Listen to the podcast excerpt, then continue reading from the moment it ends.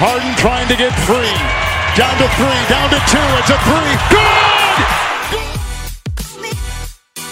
Bryant to shot. And that'll do it. It's over. The Golden State Warriors return to a familiar place. They're on top of the NBA world.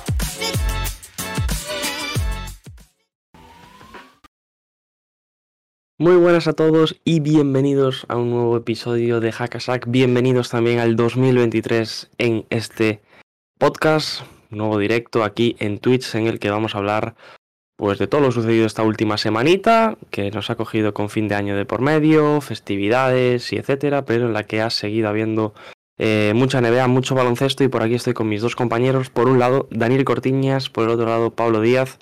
Dani hoy sorprendiendo una vez más, eh, fuera de su bueno, su lugar habitual de trabajo. Y, y Pablo lo vemos pues más o menos donde siempre. ¿Qué tal estáis? Bien, bien, muy bien. Eh, ya el primer podcast que grabamos dentro de este año. Eh, a ver, realmente el último sitio en el que estuve, en el que grabé el anterior podcast, no se vio, pero no era este. Entonces, pues queda ahí en el misterio. Igual, no, igual no. Como no hagamos directo el fin de semana, os vais a quedar sin ver el otro sitio también. Entonces, bueno, ya será, ya saldrá para el Patreon, supongo, o algo así. Algo así sacaremos. Eso, pide dinero, Dani, pide, haz lo tuyo.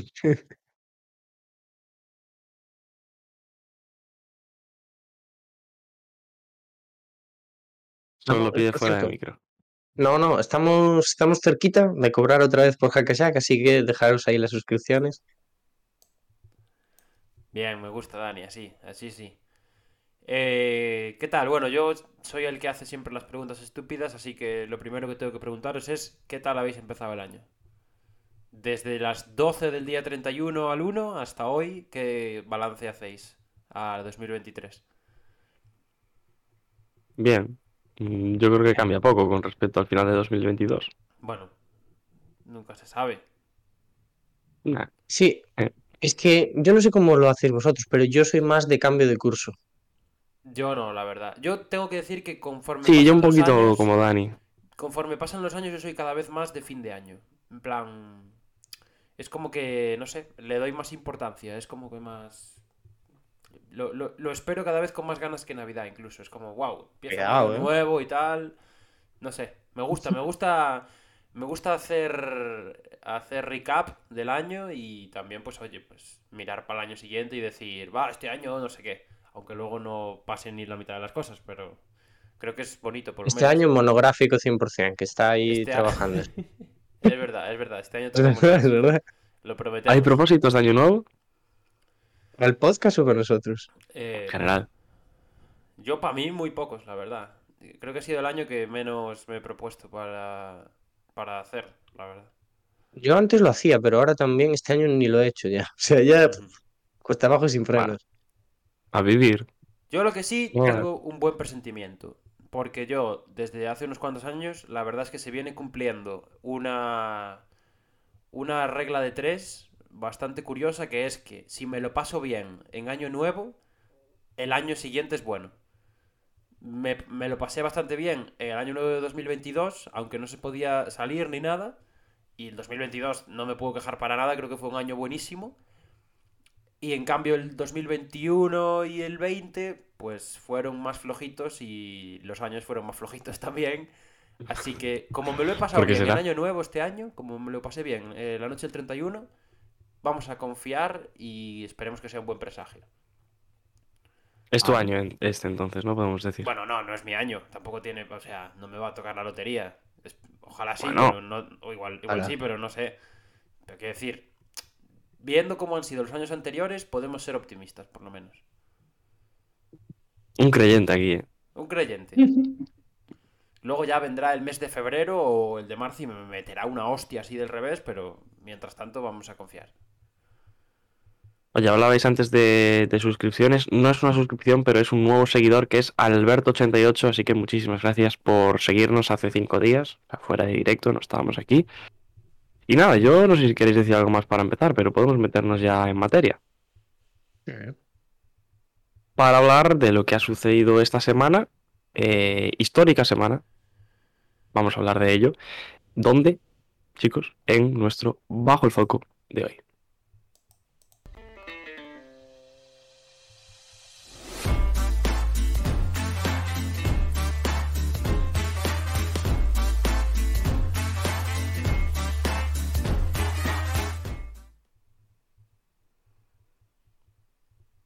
Bajo foco histórico lo decía porque mmm, Donovan Mitchell se une al club de los 70 puntos con los 71 que se marcó en el partido ante Chicago Bulls. Noche histórica para Donovan, noche histórica también para los Caps, que finalmente terminaron ganando ese partido en la prórroga con un Donovan Mitchell estelar.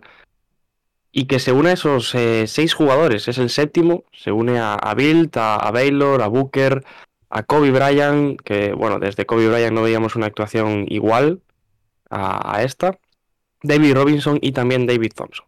Son los siete jugadores que en la historia de la NBA han hecho más de 70 puntos y aquí tenemos la actuación de Donovan Mitchell. No sé si alguno quiere leernos lo que ha hecho Donovan en ese partido contra Chicago.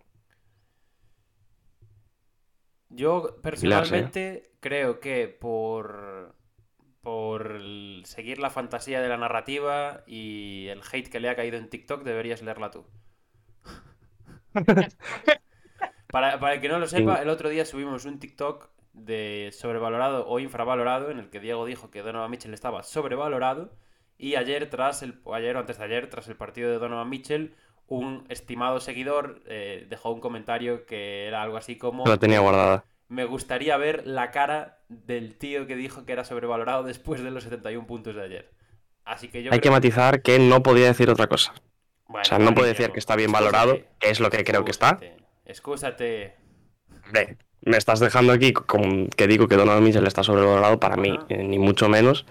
Un. Pero dentro de ese, mm, bueno, de esas dos opciones que tenía, de decir un extremo o el otro, pues me quedé con el del sobrevalorado un poco por lo que habíamos visto en los últimos meses, que la gente lo está teniendo mucho más en cuenta y, y etcétera. Dicho esto, eh, noche increíble de Donovan Mitchell, 71 puntos, aún por encima, además de meter más de 70, casi hace un triple doble, 8 rebotes y 11 asistencias, con un tapón además en, en, el partido, 22 de 34 en tiros de campo, que es un 64%, y 7 de 15 en triples, que es para un 46%, además de 20 tiros libres anotados de 25. Y tengo más datos que los fui anotando por aquí, y ahora os los cuento. Y es que. Donovan Mitchell se sitúa en el segundo escalón de la lista de jugadores que más han participado anotando o asistiendo en un partido con 99 puntos. Es decir, de los 145 puntos que anota Chicago en ese partido, Donovan Mitchell participa directamente en 99 de ellos y solo lo supera Bilt, que hizo 104 el día que metió 100. O sea que... Que Donovan Mitchell anotaba para los Bulls. A los Bulls. Nah, lo dije mal, ¿no? Sí. Vale, no pasa nada. Eh, te iba a decir, joder, Will Chamberlain ya le vale también, ¿no? Quiero decir, Sí. meter 100 puntos y participar solo en 104 podía pasarla un poco también. La verdad. Bueno. A ver, era su rol. No, pero Pablo la pasaría, la pasaría. Sí, lo que ¿quién pasa sí? que También. soy, soy tu tío en la cena de Nochebuena. No, es que este tío metió 100 puntos. Bueno, podía pasarla también un poco, ¿no? Chupón. En fin. Eh, os, quería, os quería preguntar cómo lo habéis visto. Eh, joder, al final me da la sensación de que es un partido muy, muy, muy histórico y, y se le ha dado menos bombo que, por ejemplo, al de Booker, ¿no? Que fue hace unos cuantos años ya. Sí, sí, sí. Pero, pero cuando fueron los 70 puntos de Booker fue algo totalmente, bueno, una rareza absoluta en la historia. Y con lo de Donovan Mitchell, yo creo que un poco también camuflado por las exhibiciones que veníamos viendo en las últimas semanas, Claro. también de. Luca y demás, ¿no? Pero al final es como que se ha pasado muy por alto la actuación y es que son 71 puntos. O sea que es la, eso, la séptima máxima anotación de la historia o la sexta, porque al final es uno más que Booker. Pero no sé, es como que lo hemos visto, hemos dicho, ah, muy bien, y hemos pasado a otra cosa ya. Sí, además, eh, em, yo creo que tiene un matiz muy importante a favor de Donovan Mitchell, que es lo primero, gana el partido, no como, no como Devin Booker, y lo segundo, eh, lo gana además él. Quiero decir, mete 13 de los 15 Ujú. puntos de su equipo en la prórroga, fuerza la prórroga con ese tiro libre fallado y el rebote y la canasta, lo hace todo para ganar e- ese partido para los Caps, que fueron a remolque durante todo el partido también. Claro. No, no, sí, sí. Yo es- creo que es lo que dice Pablo, ¿eh? O sea, a ver, esta, esta temporada estamos viendo auténticas barbaridades. Lo de Embiid también a principio de temporada, que ya marcó un poco el tono de, pues, de estas actuaciones. Lo de Lucas muy reciente y también fue muy impactante, sobre todo aquí. De hecho, ya sabéis que a mí no me gusta meterme mucho en estas cosas porque sé lo que hay, pero el otro día, eh, mientras comía, eh, estaba puesto el telediario y abrieron la sección NBA, que ya sabéis que dura aproximadamente 30 segundos, eh, en cierta cadena española, que no diré cuál. Eh, la abrieron con la actuación de Luka Doncic contra los Houston Rockets en vez de abrirla con la de Donovan Mitchell, que es un poco, bueno, pues se ve lo que hay, ¿no? Pero, pero es eso, yo creo que ha arrastrado al final un poquito pues estas exhibiciones tan, pues, tan sonadas. Ahora ya hay gente que está empezando a cuestionar un poquito la defensa en la NBA, que ya es lo que nos viene todos los años, pero en fin. Eh, pero para mí muchísimo, muchísimo más valor, obviamente, que la de Booker por, eh, bueno, lo que se estaban jugando los Cavs y que es al final una actuación para ganar el partido. Oye, ¿y te dolió porque no pusieran a Donovan Mitchell o porque fuera contra los Rockets? No, porque no pusieran a Donovan Mitchell. Lo de los Rockets ya lo tengo asumido. Al final, yo creo que son dos casos muy distintos. El de Booker y este. También porque el de Booker, hombre, estamos hablando de un Devin Booker mucho más. Eh, mm, en verbe, ¿no? Por así decirlo. Es un. Mm. Claro, es más impactante también. Claro, es un jugador que debe llevar, creo que dos o tres años en la liga y de repente se casca 70 puntos en partido. Que es una auténtica barbaridad. Yo, si me lo permitís, eh, hay una cosa que me llama mucho la atención y que además lo he mirado en, los partidos también de Booker y de Kobe Bryant. Y es que, más allá de que, lógicamente, necesitas tener un partido con muchos tiros libres para conseguir una barbaridad así, porque Donovan tiene 20 de 25, Booker tuvo eh, 24 de 26 y Kobe, por ejemplo, tuvo 18 de 20. eh, me sorprende que estos últimos tres partidos hayan sido con muchos puntos de 2. O sea, no ha habido ninguno que fuera una exhibición apabullante desde el triple, ¿no? O sea, estamos hablando de que Donovan Ujú. Mitchell ha metido 7 triples, Kobe metió 7, pero por ejemplo Devin Booker metió 4 solo, ¿sabes? Entonces, eh, me llama la atención que ninguno de estos partidos, más en la era del triple en la que vivimos, haya sido con una barbaridad de 12, 13 tiros de 3 o una cosa así, y que hayan sido tres jugadores que de hecho pues basan gran parte de su anotación en las canastas de 2. O sea que creo que también eso le da Sí. un poquito más de valor, la verdad. Claro, es A ver, los tres eso. son jugadores que también van mucho hacia adentro, ¿eh? Sí, a eso me refiero. Y, y, y- y además, es que mira, es que esa misma noche también lo vimos que hubo alguien que superó a Donovan Mitchell en triples, ¿no? Que fue Clay, que metió también 50 y pico. Bueno, sí, es que Entonces- esa noche fue una barbaridad, la verdad. Sí, sí, o sea, podríamos haber traído todas las, las anotaciones y no nos cabrían en la diapositiva. Nos dice Michael que es uno de los acontecimientos perdón, del año. Encima fue un partido igualado, algo que no suele pasar en, casos así y con porcentajes también muy bestias. Sí, sí, sí, sí. Es que 64%, bueno, yo no sé cómo tiró el resto de los 7 que están en esta lista, pero no sé si hay muchos que estén por encima de Donovan, la verdad. Bueno, hay que decir que Ah, Bill hizo el seis veces eso. ¿eh? también, que yo, yo creo que suma mucho a la actuación. Claro, claro. Para mí es lo más llamativo, ¿eh? que mm, además de meterse 71 puntos, llegas a hacer 11 asistencias. O sea, lo que hablaba antes de participar en tantísimos puntos para su equipo, es que es una actuación no solo a nivel anotador, sino a nivel ofensivo en este caso, totalmente histórica. Y es una probablemente una de las mejores de la historia. Y porque no tengo datos sobre la mano, pero me atrevería a colocarla en un top bastante alto. Sí. Bueno, ¿es la, ¿es Ujú. la mejor actuación de la temporada para vosotros? ¿O seguís quedando con la de Doncic de 20 rebotes, 60 puntos? Es difícil, ¿eh? Sí, es complicado. Yo me quedo con esta, la verdad. Creo que. Yo creo que por lo que significa también esta. Es, la barrera de los 70 Pues yo- es, es muy alta, es casi un triple doble también, lo que dice Diego. Yo creo que me quedo con la de Donovan Mitchell. Y gana el partido él. Sí, sí, sí, sí. Bueno, en el otro lado también, ¿eh? Bueno, sí, Pero la la forma. Sí, también, Además, ¿no? tienen, tienen muchas similitudes, ¿no? Lo del tiro libre y tal. Ya. Eh, no sé, creo que, que es. Ostras, se nos está quedando pues una temporada histórica a nivel de números.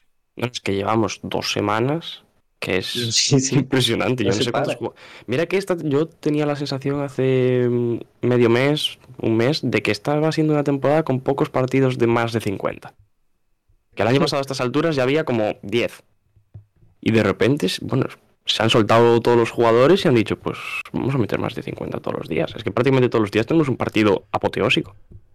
Claro, pero es que de cuarenta y pico siempre tenemos. Y ahora, ¿qué quiero decir? Esa misma jornada, que haya tres tíos que metieran cuarenta y pico puntos y que nadie los nombre porque hay un señor que ha metido 71, Ya. pues es una Yo creo que eso es lo peor de todo, que con estas cosas estamos empezando a normalizar eh, partidos de 40 y Sí, sí. pico puntos, ¿no? Que es algo que hace años era una locura y que seguramente, a ver, en postemporada es otro rollo, pero cuando se hace en playoff un partido de 40 Ujú. puntos, wow, es una, o sea, flipamos en colores. Pero bueno, estas cosas es eso, tampoco ayudan a, a que pongamos en valor, por ejemplo, a, bueno, el LeBron James, ¿no? Que, el, que me hizo esa misma noche un triple doble de 40 puntos. Que es algo espectacular y nosotros en plan, ah, bueno, sí. Y además, lo mejor de estas cosas, no, no sé si vos- a vosotros os pasa lo mismo. Yo estoy esperando la foto. La foto con el cartelito y el número pintado. Ya ves, ¿eh? No sé dónde se pone el, el, el baremo, ¿no? Para cuándo es foto y cuándo no es foto. Yo- ¿Vosotros sabéis eso o no? O sea, es- supongo que será a partir de 70. Sí, Sí. yo creo que sí. Sí. Devin la tuvo, Kobe la tuvo. Honestamente, si mañana un tío mete 60 puntos y sale con el cartelito, me parecería cutre, la verdad. Cutre, o sea, teniendo en cuenta que es un partido de 60 puntos. Pero diría, joder.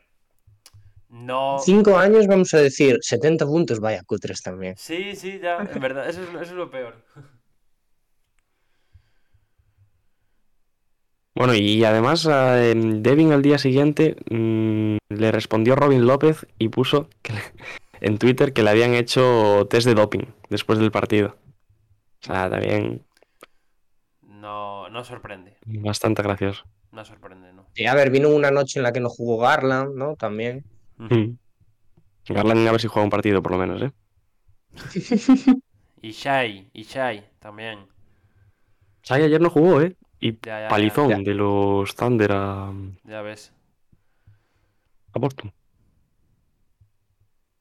Bueno, ¿algo más queréis comentar No, sobre, sobre tenemos, a Donovan Michael, Mitchell? tenemos a Michael, me parece interesante la pregunta, eh, para cerrar este tema también.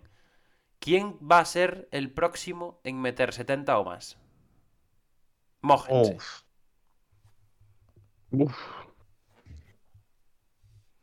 ¿Esta Mm. temporada o el próximo? El próximo. Sí, sea mira, si hay de temporada Claro, es que era cuidado, lo que, eh. era lo que iba a decir yo. Yo si fuera esta temporada diría que no, pero bueno, viendo cómo está la cosa, A ver, yo creo que lo fácil es decir Luka Doncic. sí. Pero Ya, Voy a lo decir fácil Joel- también era Joel decir, Embiid. lo fácil también era decir Luka Doncic antes de este Donovan Mitchell. Y fíjate. Yo voy a decir Joel Embiid. Eh, Pues yo Durant. Yo me quedo con Durant. pues yo voy a decir, y anulo Mufa en todas sus formas posibles, Anthony Davis. Confiamos, estamos confiantes. Bueno, buenos nombres, ¿eh? De anotar saben un poco. Sí. Bueno, ya- ya que estamos con, con lo de desvirtuar los partidos estratosféricos, Janis ayer mete 55, por cierto. O sea, Ah, pero una, claro, una cosa normalita, ¿no? Algo sí. facilito, facilito. En fin. Giannis es de esos jugadores que si ya no mete más de 35, ya dices, eh. Ya, partido flojo. Y es como, y es como, hola. Pero es que, pero Bueno. es que después, cuando acabe la carrera de Yanis, diremos, haremos el típico, la típica, bueno, esto para adivinar, ¿no? Y diremos, ¿cuántos partidos de 50 puntos metió Yanis? Y nos quedaremos cortísimos 100%. Ya ves, ¿eh? Ya ves. Bueno, Giannis, la verdad, de 50 tampoco creo que tenga tantos, ¿no? De Claro, 40 claro. sí que tiene muchísimos, eso seguro. Y ya lo tenemos en pantalla, vamos a hablar del lío que hubo entre Detroit Pistons y Orlando Magic, que terminó con una macro sanción, sobre todo para los jugadores de, de Orlando, lo estamos viendo en pantalla. Puedes dejarlo pasar si quieres, eh, que hay otra. Sí, bueno, pero lo ponemos un par de veces para que lo vea alguien. Si alguien No, lo- pero hay, hay otra, hay otra mm, de más de cerca que se va a ver mejor. Donde, eh, bueno, tenemos ahí a, a Mo Wagner, que empuja primero a Killian Hayes hacia el banquillo banquillo de los Detroit Pistons. Luego llega el señor Hamidou Diallo, suelta el brazo y Killian Hayes, ¡pum! Mm, le da por detrás a Wagner. Mm, muchos dicen que, lo noqueó, que lo dejó groggy. Bueno, la verdad, un poco tontito sí que lo dejó en, en ese momento. Y esto ha derivado en eh, una sanción múltiple por parte de la NBA. A ver si la vemos ahora en pantalla. Donde Killian Hayes ha sido sancionado con tres partidos, Moa Wagner con dos, Hamidou Diallo con uno y ocho jugadores de los Magic han sido sancionados con un partido por abandonar su banquillo cuando fueron a separar a todos los jugadores que estaban implicados y al otro banquillo de Detroit, que son Cole Anthony, Mo Bamba, Wendell Carter Jr., RJ Hampton, Gary Harris, Kevon Harris, Franz Wagner y Admiral Schofield. Bueno, ponemos ahí que además de esos nueve de, Orlando, cinco de ellos ya cumplieron su sanción en el partido contra Withers. ¿Por qué tres no? Contando a Mo Wagner que tenía dos partidos. Pues porque no tenían jugadores suficientes para jugar. lo cumplirán en el siguiente contra Oklahoma que, si no recuerdo mal, se juega esta madrugada. Quiero, quiero decir, entendedme, ¿vale? Y yo siempre estaré en contra de la violencia y me parece lamentable. Me parece lamentable que se eh, pasen estas cosas, puñetazos, agresiones y demás. Pero si yo soy jugador, si la diferencia entre soltar un mamporro y no soltarla son dos partidos de suspensión, quiere decir, igual no me lo pienso tanto, ¿sabes? No es mi caso. Yo vengo muy enfadado con eso, ¿eh? O sea, yo no, no pegaría nunca, pero quiero decir, si la diferencia entre lo que hizo Killian Hayes y lo que hizo Admiral Schofield son dos partidos de sanción, apaga y vámonos. O sea, ¿qué, qué, oh. qué, es esto? O Franz Wagner, que estaba mirando. Es que es, me parece de coña auténtica. Yo, eh, yo estoy muy enfadado, la verdad. Porque me parece que esto es el claro ejemplo de que las sanciones se, bueno, las sanciones, los partidos de sanción se ponen en función del contexto. Y es decir, me voy a explicar. A Killian Hayes le caen tres partidos porque es el que hace la acción más grave, sin ningún tipo de duda. Eh, luego a Mo Wagner le caen dos porque es el que está en el escalón anterior. Y luego Hamidou Diallo le cae uno porque está en el, escalón anterior. Es decir, si no existiese Hamidou Diallo, yo no tengo ningún tipo de duda que a Killian Hayes le caen dos partidos y a Mo Wagner uno. Pero ningún tipo de duda. Y me parece que las cosas no se pueden hacer así. O sea, creo que tienen que tener un régimen sancionador concreto. Eh, estamos viendo, por ejemplo, un puñetazo más o menos similar. El año pasado a Jokic le cayó un partido. Aquí le le caen tres. Me gustaría que la NBA me explicase cuál es la diferencia para ese, esa distancia de dos partidos entre ambos. O el puñetazo de Draymond Green, que aquí todo el mundo lo está pasando por alto y con Draymond Green ya no pasó nada. Entonces, parece que se nos está yendo un poquito de las manos, que la NBA debería meter eh, un poco la mano, nunca mejor dicho, en esto, y, tenerlo más en cuenta y, no sé, llevarlo de, mejor forma, mm, con gente adecuada para sancionar y que tenga una forma concreta de hacerlo. Que es verdad que se te pueden escapar mil formas de, agresión o mil formas de lo que tú quieras y no las, puedes tener estipuladas en forma de ley o, o como tú quieras. Pero no sé, yo creo que un grupo de personas debería decidir y en base a, algo, a unos conceptos y también que eso se mantenga en el tiempo. No puede ser que un día pongamos un partido y al día siguiente por la misma acción o acción muy similar pongamos cuatro o cinco. Es algo que no entiendo. Sí, no, yo, yo estoy ahí también. A ver, yo creo que la NBA está muy lejos de la imagen que tenía en décadas pasadas Em, porque uno también creo que la cabeza de la gente que está viendo los partidos pues, ha evolucionado y que los jugadores también pues eh, son tienen otro tipo de personalidad pero este tipo de cosas o sea a mí esto me parece que pasó y, y ya está en plan no, no hubo ningún castigo tampoco ni supuso em, algo demasiado serio para la liga en plan le, le, metió un puñetazo criminal y la liga dijo vale pues ya está pues sancionado tres partidos y a Lewandowski lo sancionamos todos porque lo expulsaron ¿Sabes? O sea, quiero decir, es un trámite más. Es un trámite más. Entonces, eh, a ver, este tipo de cosas no son, son graves. No ha pasado nada, pero podría haber pasado. Eh, no sé qué más queréis que diga, la verdad. O sea, este tema lo hemos comentado ya cinco veces aquí o seis y sigue siendo lo mismo. Y no tiene pinta que vaya a cambiar hasta que haya una desgracia, desgraciadamente. Venga ahora. Porque si, si llega mañana eh, uno y le mete un puñetazo a otro y queda en coma, pues ahí entonces sí que nos echaremos las manos en la cabeza y diremos, ostras, igual hay que este hay que echarlo de por vida. Y no quiero decir que se será injusto con el que haya dejado inconsciente al otro, pero, hombre, igual si hubiese visto sanciones como un poco más exigentes en estos casos, se lo habría pensado más, ¿no? Entonces... Ah, no, no, sí, sí. Entonces, pues, pues no sé. A mí me, me, me quedo un poco con, con, la misma lectura que llevamos teniendo estos últimos dos años nosotros y, y creo que poco más se puede hacer porque la liga sigue a, en el mismo rollo en este sentido y no tiene pinta que vaya a cambiar, la verdad. Uh -huh. Y ya si, si, me, si me permites ir un poco más allá, la suspensión a los ocho jugadores de Orlando es lamentable también, pero bueno. Mm. Pero es, mira, me toca las narices porque es la única que está eh, estipulada. Sí, sí, pues sí, pero. Y, ala, y te quedas tan no pancho, ¿sabes lo que te quiero decir? Aún así no es justa. Eh, claro, no, para mí tampoco. No tiene mucho, quiero decir, es que a, a, mí la justificación de no, es que está en las reglas, ya, pero es que las reglas están mal, o sea. Quiero Es- decir, que la mitad de los jugadores salgan a separar y la otra a mirar que no haya nada grave, no No, puedes no, y- sancionarlo es, con que, un es partido. que vamos a ver. Eh, jugadores de Detroit y jugadores de Orlando hicieron lo mismo, separar. A los de Detroit Sí. no les caen porque están en su, en su, en su banquillo. Oye, pues vale. Pues que si la salió mejor a Detroit al final.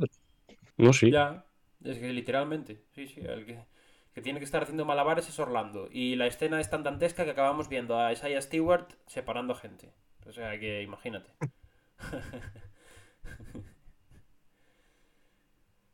Bueno, pues por mi parte poco más. Vamos con lo siguiente, si queréis. Vamos con lo siguiente, vamos. Son dos lesiones importantes para dos equipos de la conferencia oeste como son New Orleans Pelicans y Phoenix Suns que pierden a Zion Williamson y Devin Booker respectivamente. Lesiones además por un tiempo importante que va a ser ambos mínimo más o menos un mes. Cuidado, ¿Cómo lo veis? cuidado. Una más preocupante que la otra para mí por la posición del equipo y, cómo se está desarrollando esta temporada, que es la de Devin Booker en Phoenix. Sí, Por sí, supuesto. sí, sí.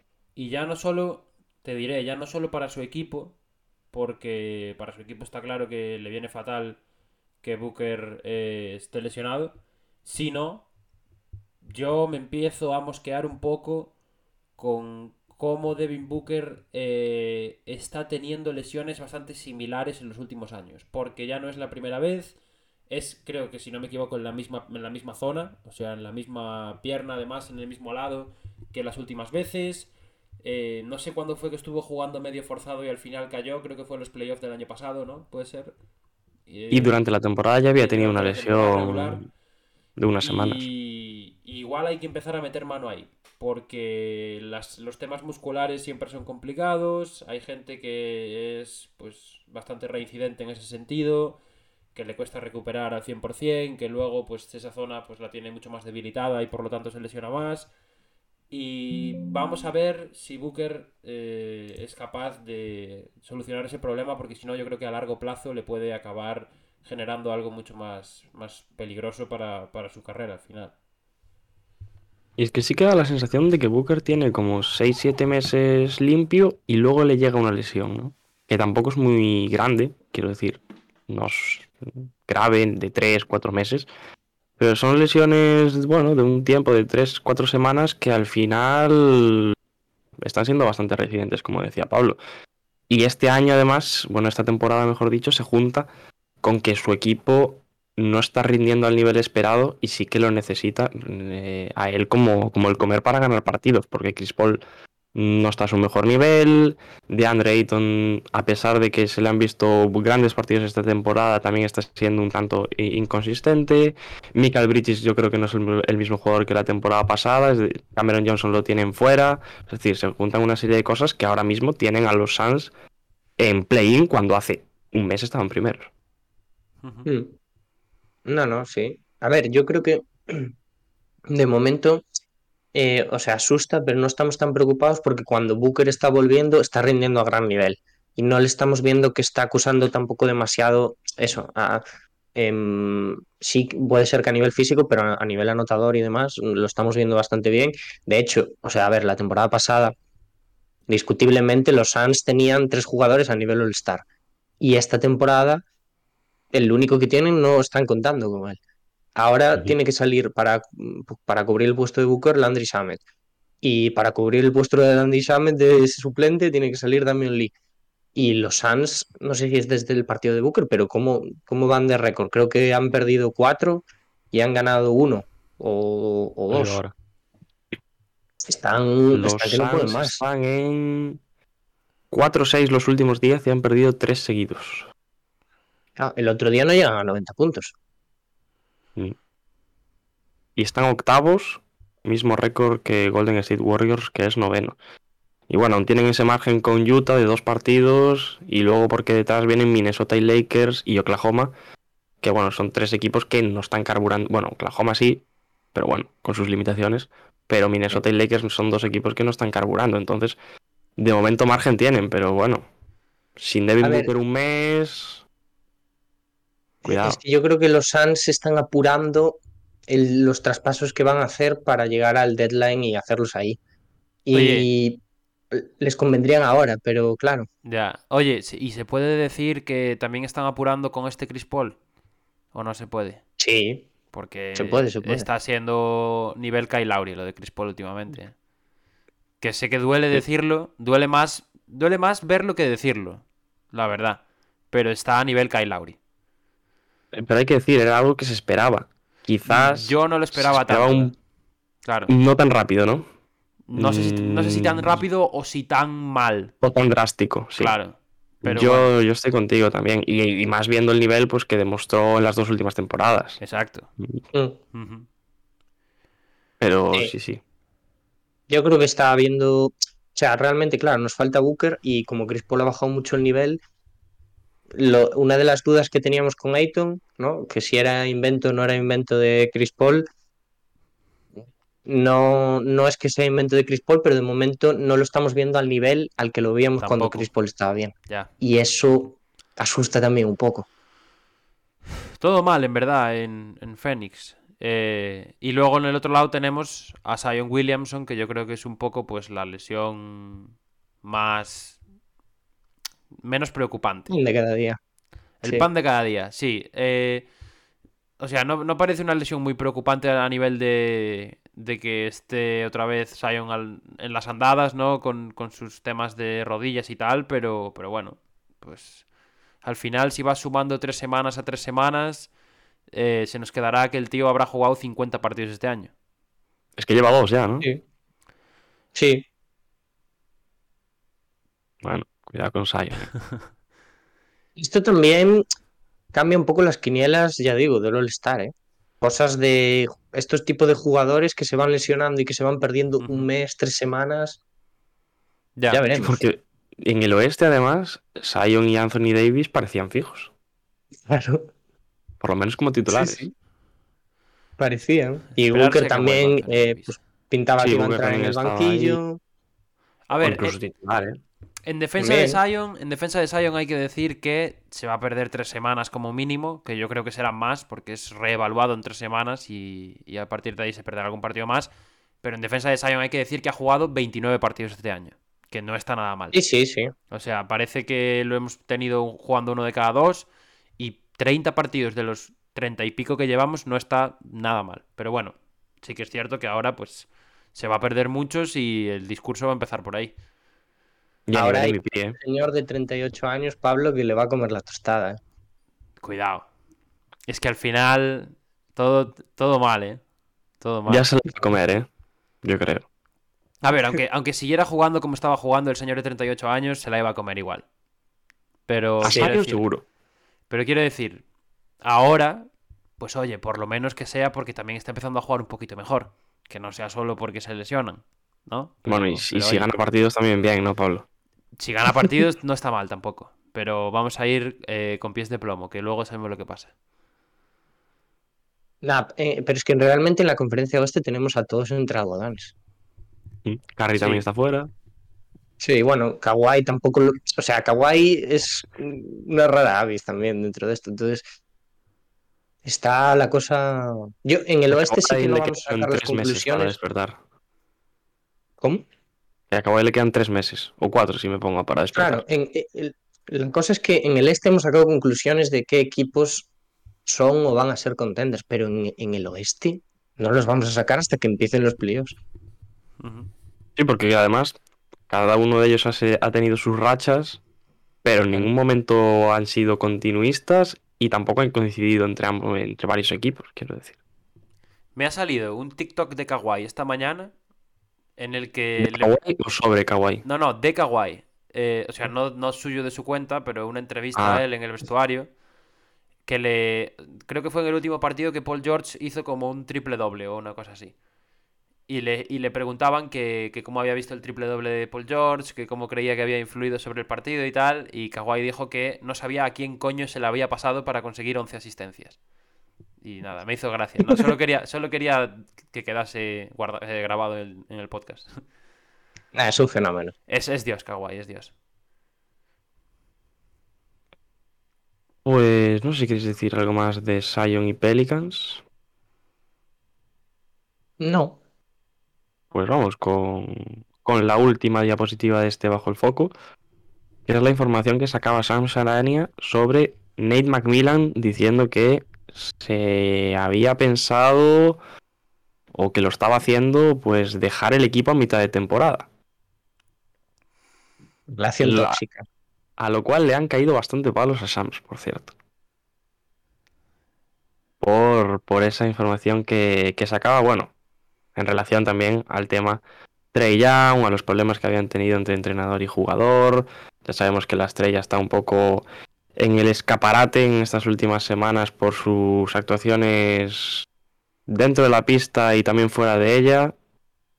Mm, vamos a ver cómo acaba eso, porque es un tema peliagudo, pero por lo menos de momento Nate McMillan no ha dicho que lo fuese a dejar ahora mismo, sino que a final de temporada vería eh, si sigue teniendo un poco la pasión y las ganas de seguir entrenando. No en Atlanta, sino de seguir entrenando en general. Si le han chupado la energía. están- es que le están. ¿no? Es, es eso, tío. Le Ya están sacando la- la- las ganas de vivir a este señor. O sea, este hombre, el Nate McMillan, que lleva ya no sé cuántos años entrenando en la NBA. Ahora viene el niño este chupachups a decirle que. que- que- a, a molestarle, a, a pedir un traspaso. Y Nate McMillan va a decir: Con lo bien que estaba yo en mi casa, tranquilito viendo a la NBA, y ahora me he metido yo aquí. ¿Cómo, cómo no le Es van a quitar las ganas de, de vivir al pobre McMillan? Al final el que salió ganando fue Joey Pierce, ¿eh? Hombre, hombre, míralo Y, y ahora. no lo sabíamos. Míralo, cuatro victorias seguidas los Pacers, eh, volando con récord positivo y más contento que unas castañuelas. Sí. A ver, yo eh, apostaría mi mano izquierda, probablemente la izquierda, eh, si a acaso. que no va a seguir a partir de esta temporada. O sea, a no ser que en Atlanta haya una locura en playoffs, Ya. Yo creo que por él mismo no seguiría ya. O sea, ni sí, por él, ni por el equipo, Claro. ni por Young, ni su por nada. y Yo- a yo lo creo que es que entrar sí. en un banquillo. Yo creo que podemos dar por hecho que, que el año que viene va a haber otro entrenador en los Hawks. Pero la Sí. pregunta es, la pregunta es, ¿va a aguantar este año entero? Yo tengo Los mis dudas. Hawks aguantan. Yo creo que sí. No, no, los Hawks claro que lo aguantan. El que no lo aguanta igual es él. Deberían, debería aguantar. Sí, pero él va, yo creo que él va a aguantar. Pero más por respeto propio. Claro, sí, por respeto propio, pero al final, si Atlanta es consciente de esta situación, ¿hasta qué punto le, le favorece tener a Nate McMillan, que estará ya el pobre pensando en, en acabar el año como sea, ¿no? A nivel deportivo, eso también te puede condicionar y que al final el equipo, pues, pierda la competitividad o que no esté cómodo, que las cosas no fluyan. Entonces, igual lo que deberían hacer Sí. es sentarse a hablar y decir, oye, mira, Nate, tú estás con fuerzas para aguantar todo el año, porque si no, te dejamos ir, no pasa nada y te damos el finiquito y fichamos aquí a, a D'Antoni o a quien sea. Entonces, Pero yo creo que ahí yo tengo el mis problema dudas. también va a ser la narrativa que se venda de esa salida. Bueno, eh, pero la Porque narrativa, vender la quiero decir, narrativa de se va por Trey Young a Atlanta no le conviene nada. Pero a Atlanta lo que no le conviene tampoco es tirar una temporada a la basura. Ya, pero mm, tampoco creo que haya un cambio sustancial con otro entrenador. Pues la última vez, que, yo- la que última vez es un entrenador muy, muy profesional y, y llevaría esto hasta el final. Pero con estas cosas se hace la típica de, nada, hemos decidido los dos que partimos caminos. Pero Mm. eh, ah, yo creo que eso tiene que ser lo que menos les importe al final, porque es eso. Si, si van a mantener a Nate McMillan, que no va a estar a gusto, que va a estar pensando en que se va a ir ya, en que mm, si tiene el deseo de seguir entrenando, bueno, pues lo echas, que te, que te tiren a los leones si quieren, pero ya viste cómo te fue la última vez que cambiaste de entrenador, que precisamente lo trajiste a él y acabaste en finales de conferencia, ¿no? Pues igual lo que necesita este equipo es un estímulo nuevo y, oye, pues quién sabe si probar otra vez y, y el resultado podría ser igual o mejor, incluso, quién sabe. Está el come coco pero- estrellado, ¿eh? Sí, Va devorando entrenadores. está empezando a, a Temporada caerse, y media le duran. está empezando a caerse poco a poco el- la narrativa de eh, el traspaso más igualado de la historia, el de Dallas y Sí. Atlanta en la noche del draft. Se está hablando mucho, de hecho, últimamente. Sí, hasta hace unos meses era el traspaso más equilibrado de la historia, ahora ya empieza a decantarse la balanza un poquito para un lado. No sé para cuál, Uy. llámame loco, ¿eh? No sé para cuál. A mí me da un montón de pena la gente de Atlanta, sinceramente. Ya. O sea, quiero decir, han, han, han seguido los pasos adecuados del proceso, han tenido una de las alegrías más grandes de los últimos años para un equipo así sorpresa, y cuando todo parecía que iba bien, que habían incluso apostado también por el proyecto y demás, uf, parece un castillo de naipes. Y tienen pinta que se desmorona. ¿eh? Tiene toda la pinta. Vamos a ver. vamos- Yo creo que depende, o sea, no, igual que en otras franquicias sí que tienen un poco más de paciencia, aquí me da que va a ser año y resultados. O sea, se van a medir Sí. mucho los resultados. Sí, sí, sí, sí.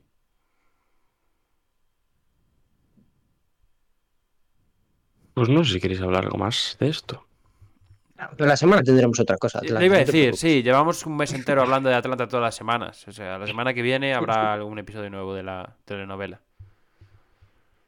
Pues creo que hasta aquí, que no hay más ya en este bajo el foco. Lo voy a revisar, la verdad, pero no me Creo que no, yo estoy casi seguro de que no, ¿eh, Diego? No, no hay nada más. Eh, por el chat nada más, así que nos vamos con jugadores de la semana.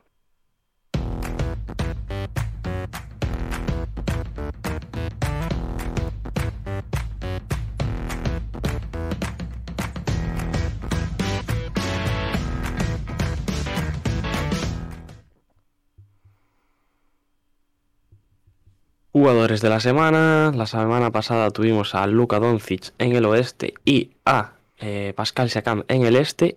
Y como estamos a 4 de enero, toca hablar primero de jugadores del mes en la NBA. Así que vamos con ello.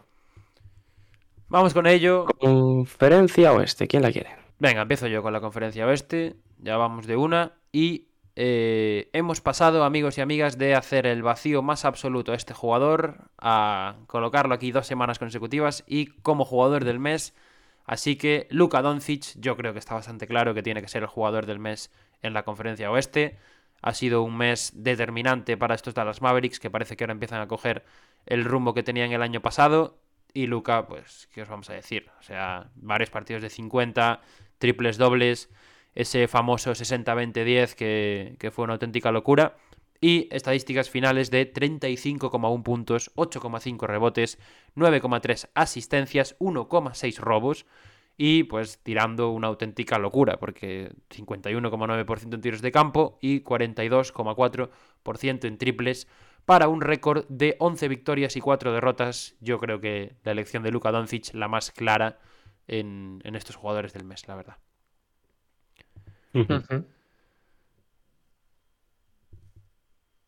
Mm, Nadie bueno, quiere decir nada, está tan clara que no hay comentarios. Yo creo que Está tan clara que no hay hecho- comentarios. Y hay que decir que Luka Doncic ha sido jugador del mes en los únicos dos meses que hemos dado jugador del mes. Ah, claro, es por dos porque. Claro, yo pensaba que era Noviembre por y dos. diciembre. Sí, sí, sí. Pues es por dos porque es dos veces jugador del mes. Ha sido en, en Hackashack, para la estadística, ha sido una vez en todo el año jugador de la semana y ha sido dos veces jugador del mes. Coña mala. Así van las cosas. Coña muy mala. Vamos al este, Dani. Así van las cosas. Pues vamos al este.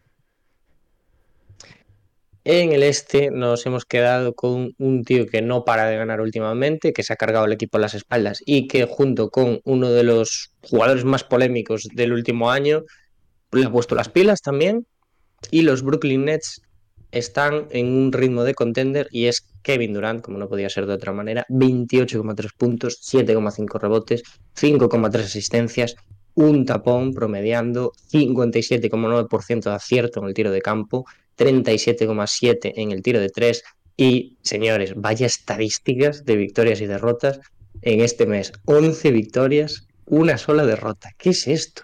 Y actualmente con racha de 12 seguidas, ¿no?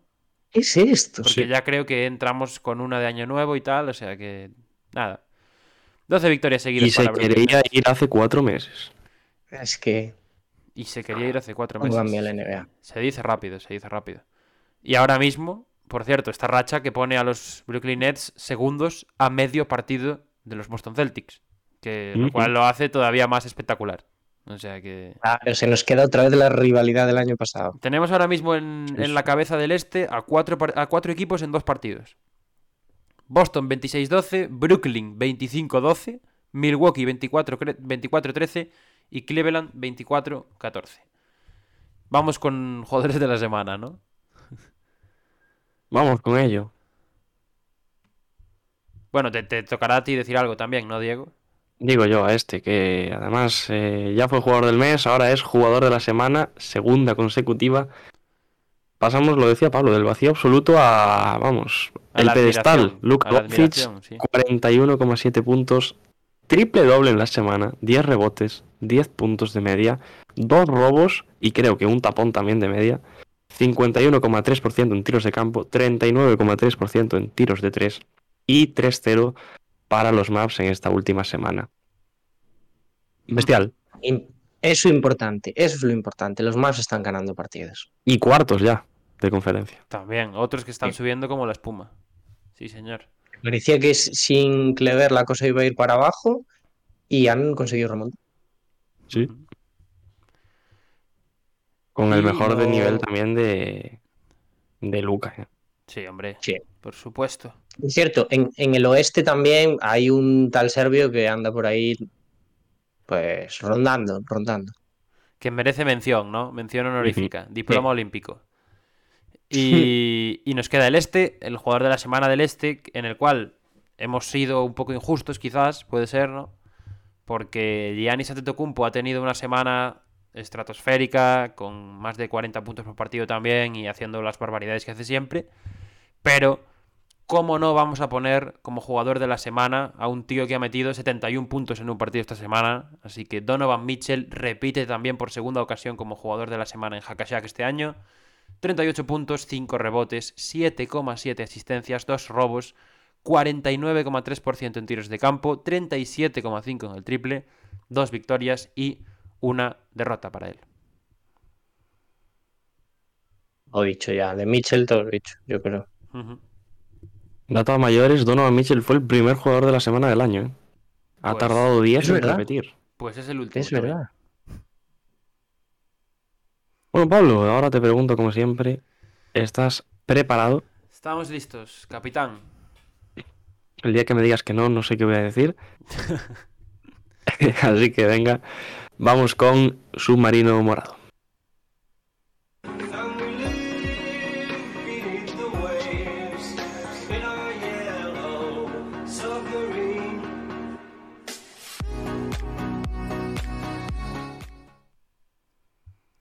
Vamos con Submarino Morado, amigos. eh, Submarino Morado en el que casualmente, y os prometo que de forma totalmente eh, inintencionada, o sea, no se ha intentado hacer esto ni mucho menos, esta semana toda la gente que viene son jugadores que están en equipos bastante en racha, la verdad. Bastante en momento positivo, en momento de, ganar eh, varios partidos en, en cadena. Y empezamos con un dúo. Sé que os gustan mucho los dúos, sé que os gusta cuando traigo a, a dos jugadores aquí de la, de la manita. con un dúo que me ha gustado mucho lo que les he visto en Dallas Mavericks en las últimas semanas. Sobre todo un jugador que yo creo que todos sabemos cuál es, que es eh, Tim Hardaway Jr., un, tipo, un tipo peculiar, podríamos decir, porque eh, suele ser. Eh, suele canalizar tanto el odio como el halago por parte de los fans de los Mavericks. Y sobre, todo, el odio, la primera. sobre todo el odio. Y creo que esta semana ha estado excelso, así que junto a él también viene eh, Frank Niliquina. Sí, es el primer francés que viene aquí este año. Prometo que será el último. Eh, pero bueno, tenía que hacer una excepción porque la verdad es que ha sido mm, una parte importante de la rotación de los maps esta semana. Entre los dos estáis viendo las estadísticas en pantalla, son los números combinados de ambos jugadores.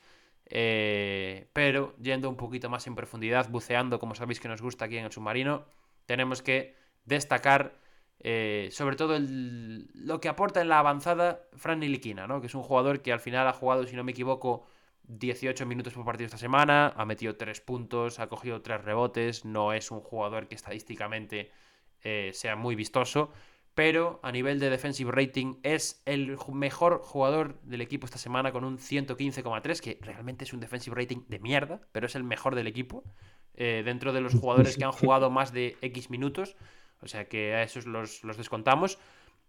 También llamativo, para mí lo más llamativo de todo esto, es el mejor offensive rating del equipo esta semana, con 141 puntos, que eso sí que es una auténtica locura.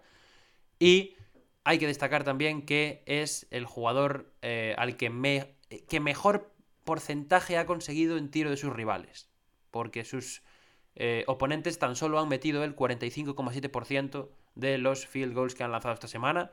Así que creo que en ese sentido Niliquina, pues lógicamente ha sido un, jugador importante esta semana y que de hecho, ahora que tiene un poco más de, de competencia, porque ha llegado Kemba Walker, ha llegado este chico, un chico, no sé cómo se llama, que es muy bajito, que es no sé qué cuarto, jugó en Navidad, se llama Kinley o algo así, o McKinley.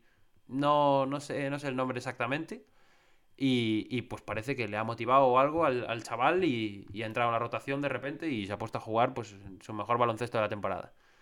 Eh, después hablamos de Tim Hardaway Jr., que como os he dicho antes, pues es normalmente eh, una vía de escape para desplegar el odio por parte de los aficionados de los Maps. Y en esta semana eh, ha tirado el 63,2% de sus tiros desde la línea de 3 y aún así, a pesar de tomar tantos tiros desde la larga distancia, ha tenido un 63,8% de true shooting, que es un dato todavía más llamativo cuando vemos que es el cuarto jugador de la plantilla que lo ha hecho. Eh, que también yo creo que es interesante por detrás de Luca, por detrás de Dwight Powell, por detrás de Christian Wood y por detrás de Finney Smith, si no me equivoco, o de algún otro que estaba por ahí. Pero bueno, que al final es un dato buenísimo y aún así es solo el cuarto de la plantilla. ¿Qué tal? ¿Qué me contáis? Para, yo quería decir que para mí Antiliquina está siendo uno de los jugadores más importantes de Dallas esta temporada. ¿eh? Sí, sí, en verdad sí. Es verdad que quizás no, no juega tantísimo como otros, pero me parece que es un jugador eh, muy necesario en, cualquier equipo, pero que Dallas lo está notando mucho, sobre todo en la parcela defensiva. Y creo que ha mejorado mucho en, su faceta ofensiva, la toma de decisiones.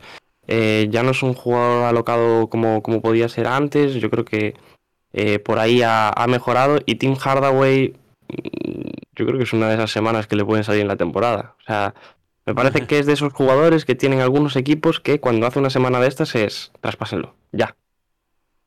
Así dirían los aficionados de los Maps ahora mismo. Pero bueno, quizás es capaz de mantenerlo. yo me voy a sumar a lo bueno de Niliquina también, porque creo que es un jugador que si tienes en el equipo lo tienes que tener activado y lo tienes que tener en rotación, porque para otra cosa no sirve. Y el ejemplo más claro, y yo no me olvidaré de esto nunca, o sea, fue en los playoffs Em, ¿Os acordáis el partido de Nueva York contra, contra Trey Young, ¿no? Contra los Hawks, que en la última jugada, después de no jugar absolutamente nada, Thibodeau dice, vamos a sacar a Niliquina para parar a Trey Young y se convierte pues en la canasta, eh, en esa canasta ganadora y en ese mandar callar a la afición de los Knicks. Yo creo que es un jugador muy útil que obviamente después de la lesión de Clever, los Maps necesitaban pues reforzarse atrás si no iban all-in con el ataque Y bueno, aún yo creo que aún le faltan decisiones por tomar ahí, pero este tío tiene que ser fundamental por lo menos para no encajar tantos puntos y lo está siendo. Y hay que decir también que Dallas está sacando mucho provecho, provecho perdón, a los jugadores que hasta hace nada eran intrascendentes. Josh Green, otro jugador que también creo que ha pasado por aquí alguna semana, este Niliquina, Tim Hardaway que tiene algo más de nombre que los otros, pero que en las dos últimas temporadas venía siendo, bueno, el ostracismo total. Cuidado con Dalitas, eh. Que Cuidado con Dalitas. Lo teníamos todos, lo teníamos todos en el play-in y mira, ahora marchan cuartos con un ritmo bastante, bastante bueno, con Doncic a un nivel espectacular, los jugadores secundarios también rindiendo. Yo creo que se puede Y ha tocado cosas. en- Ha tocado cosas, Kit. A ver si es sostenible también. A Mm. ver, a ver si es sostenible. Eso también es importante. Vamos de un equipo que está en racha en el oeste para otro que también está en racha en el oeste. Nos vamos a los Golden State Warriors. La semana pasada estuvo por aquí Ty Jerome después de su exhibición navideña. Y esta semana nuestro amigo, colaborador y fiel seguidor Julián estará muy contento porque Dante Di Vincenzo es parte del submarino morado en esta primera semana de 2023. Los números los podéis ver en pantalla. Y bueno, ha destacado mucho sobre todo porque empató el partido contra Atlanta, precisamente, mandado ese partido a la prórroga con ese game winner ahí in extremis, pero eh, su juego la verdad es que ha dado un salto de nivel también importante ahora, sobre todo con la baja de Stephen Curry, que parece la verdad que los Warriors pues no lo están notando especialmente porque han ganado bastantes partidos últimamente. Eh, ha sido el primer jugador, el mejor jugador de los Golden State Warriors en offensive rating de todos los que han jugado los tres de esta semana, con 115,9. Si sacamos de medio A, creo que son Kuminga, Wiseman y Clay, que todos han jugado menos de 3. Él es el que más ha, tenido. En defensive rating es cuarto con 104,8, el único jugador de la plantilla que está en top 4 en estas dos estadísticas, en el offensive y el defensive rating. Y eh, yo creo que también es destacable que el 50% de los robos de su equipo esta semana, con él en cancha, bueno, que cuando él está en cancha roba el 50% de balones de su equipo, básicamente. Así se, se define la, estadística. Podéis ver 2,7 robos por, por encuentro, que es un número altísimo. Y además eh, ha quedado tercero de todo su equipo en defensive win shares, en esas, bueno, no sé cómo llamarlas, victorias defensivas, ¿no? Esas victorias que se ganan en la defensa por detrás de dos jugadores. Os voy a intentar eh, liar otra vez y quiero que me digáis que dos jugadores esta semana han tenido mayor eh, porcentaje o mayor cantidad de defensive win shares que Dante Di Vincenzo en los Warriors. Por favor. Viene con trampa. No, puede que sea con trampa o puede que se esté aquí haciendo creer que viene con trampa y en verdad no viene con trampa. Eh, Clay Thompson. No está Clay Thompson. Yo estaba pensando en Clay, pero No está Clay Thompson. no lo iba a decir porque creo que su- esta semana estuvo mejor en, en ataque. Clay Thompson no está por encima de Dante Di Vincenzo en defensive win shares. A ver, vamos a descartar. Bueno, Jordan Poole es imposible que esté. nos ponemos a descartar. Es A ver, que después, es- claro, hay otra obvia y otra que también podría. Es que la obvia no va a ser. Ya, es que, Venga, va, que jugárosla. yo que no contaba con, podemos estar aquí todo con el que día. Clay esta semana iba a ser, ya que ha mejorado también un poquito en defensa. Pero. No podemos estar aquí toda la mañana, por favor. Que Venga, pues. Diga algo. Ah, uf, no sé, no, que falle Diego, que falle Diego. ahora. Va, Diego. falla. Draymond. Draymond. Draymond es el primero. Bien, Diego. Oh, pues pensé que no iba a serlo. es el ¿eh? número uno del equipo. El otro no va a ser. Venga. Y el segundo. Ah, ahora te toca a ti, Dani. Eh, Wins. Bien tirada, ¿eh? es incorrecto. Y me hace mucha gracia deciros quién es, porque Diego ha dicho, vamos a descartar. Jordan Poole no es ni coña, es Jordan Poole.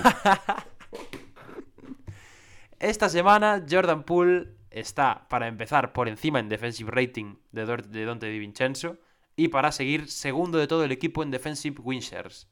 ¿Qué, Diego? ¿Con qué cara te quedas? ¿Qué No, nos cuentas? el Jesucristo Jordan Poole ahora. Pues eso parece. No, no está jugando nada mal, ¿eh? De la misma forma que lo hemos criticado al principio de temporada, lleva un par de semanitas que, que cuidado. Hay una nueva narrativa con Jordan Poole, no sé si lo habéis visto. No. Qué narrativa. Juega bien dependiendo de quién esté en el público. Ah, bueno, ya. Sí, pero bueno, eso, eso ¿Cómo, lo- cómo, cómo? Lo... ¿Quién tiene que estar en el público? Reeves también, se podría decir. Diego, estás muy poco en TikTok. Siempre juega bien, pero se luce cuando también, dependiendo de quién esté en el público. Cuando hay chavalitas, tiene que Diego, estar para cuando que hay se luzca? chavalitas, cuando hay chavalitas, ya te lo digo yo. Ah, vale, pero pensé que había alguna concreta. No, no, no, le da igual, le da igual a Jordan Poole. Sí, básicamente. Cuando haya una, o sea, es una coña de Un TikTok. esto, picaflor yo de toda la vida, Diego. Esto es más una coña de TikTok que una narrativa, yo creo, ¿no, Dani? Yo lo convertiría en narrativa. Vale, Hay me datos, ¿no? bien. Para sustentarla. Me parece correcto, sí. Vamos a cerrar el submarino, amigos, que se nos está haciendo tarde. Bueno, pero y- explícanos el meme, Pablo, por favor. En verdad llevo dos memes ya que no los he contado. El primero no era de Niliquina. el de Niliquina se entendía, yo creo. Ya, pero la gente no lo ha visto, la gente del audio. El Claro. meme de Niliquina, hay que decir que eh, Niliquina es un eh, socio exclusivo del club de los jugadores que han hecho la stat line de 0 puntos, 0 rebotes, 0 asistencias, 0 robos y 0 tapones en más de 15 minutos. Eh, que es un grupo muy selecto en el que están otros Exclusivos. nombres. Tony Snell Tony Snell, no está. Tony Snell está Sí. y el otro que se me venía a la cabeza. exclusivo. Hombre, es exclusivo. Steven Adams creo que un día que hizo No, eso. es, es exclusivo porque hay poca gente. No exclusivo de estatus. Es exclusivo porque O sea, está Tony con, Snell. con- con buenos minutos. Claro, está Tony Snell, que Tony Snell lo hizo en 28 minutos. O sea, cagaos encima. Y la de Tony Snell es mítica. Claro, es, Sí, la, sí, es la más mítica. Está Fran Ntilikina y está algún otro que de- además creo que lo hizo hace poco, que ahora mismo no recuerdo quién es. Si alguien se acuerda, por Yo favor, recuerdo que nos una lo más. deje en comentarios. ¿Quién? ¿Quién, Diego? Yo recuerdo una más, pero no me sale el nombre. Dije Sí, Steven. Adams, pero es imposible que Steven Adams no haya cogido un rebote. No, no, Steven Adams yo creo que no es. Pero recuerdo uno más que además fue el año pasado, creo, o hace dos. Si Mm. alguien se acuerda de los que están escuchando o de los que están aquí en Twitch, que nos lo ponga por el chat, Venga, voy a buscar. porque yo creo que, que eso ha pasado.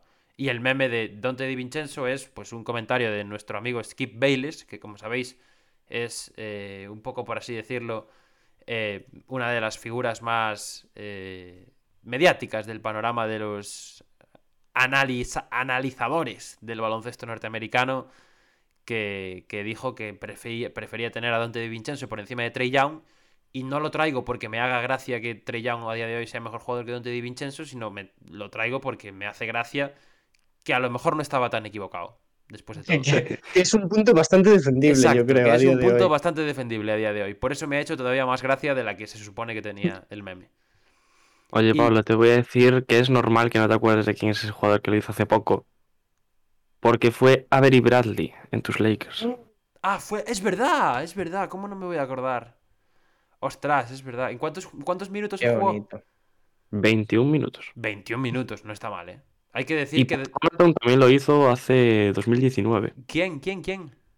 Pat Connaughton en Ah. Pat Vamos a abrir el debate otra vez. ¿Vosotros creéis que en 21 minutos haríais alguna estadística? Yo creo que sí. Alguna sí, un rebote, un rebote. un yo haría una asistencia. No, ni de coña, Dani. Yo haría No haces una asistencia ni de Sí, coña. sí. Yo creo que haría no, un rebote. pero- Por cierto, eh, Pero ¿sabéis qué es lo ¿recordáis? peor? Que estos tampoco perdieron un balón.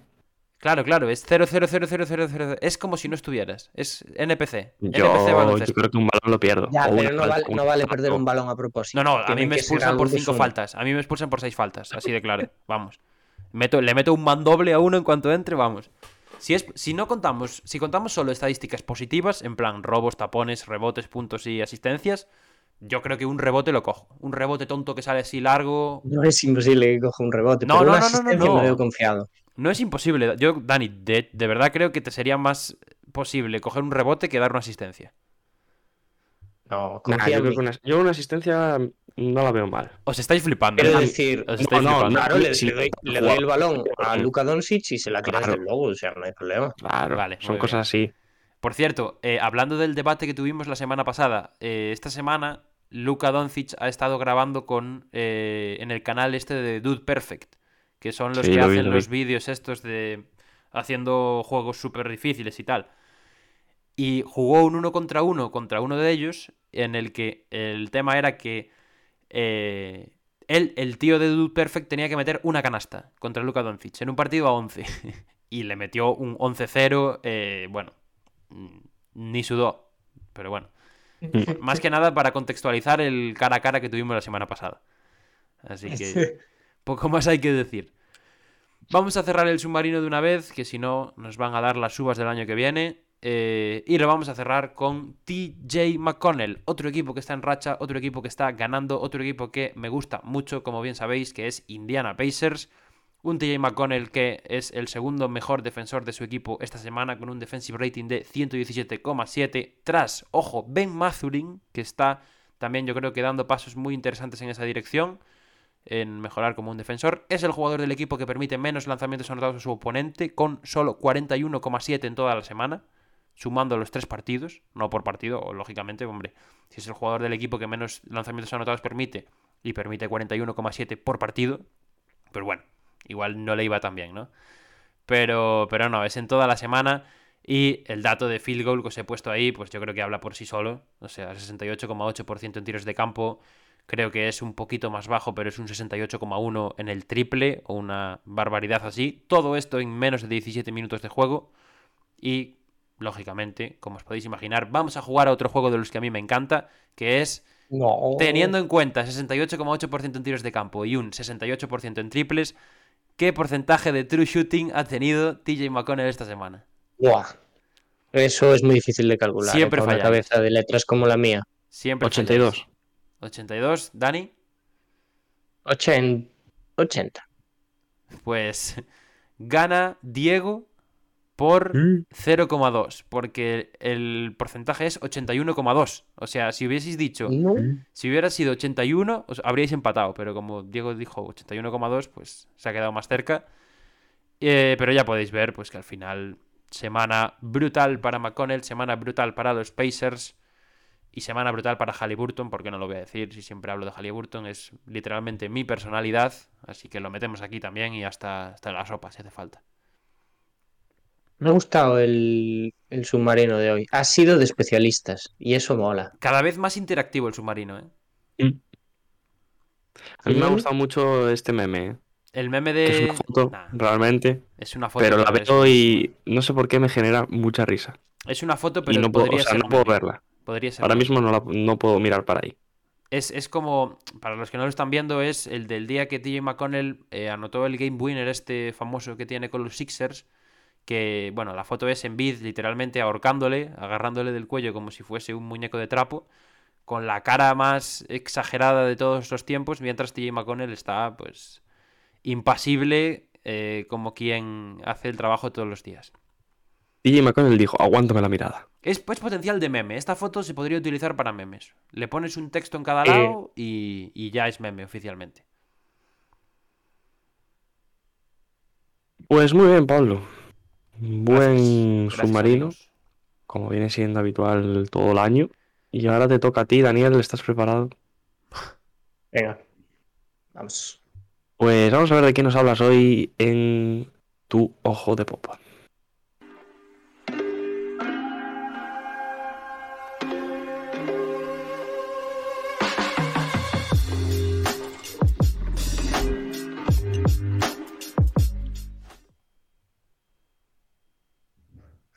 Pues, queridos y queridas. Uy, Opa, opa, que hacemos spoiler por ahí.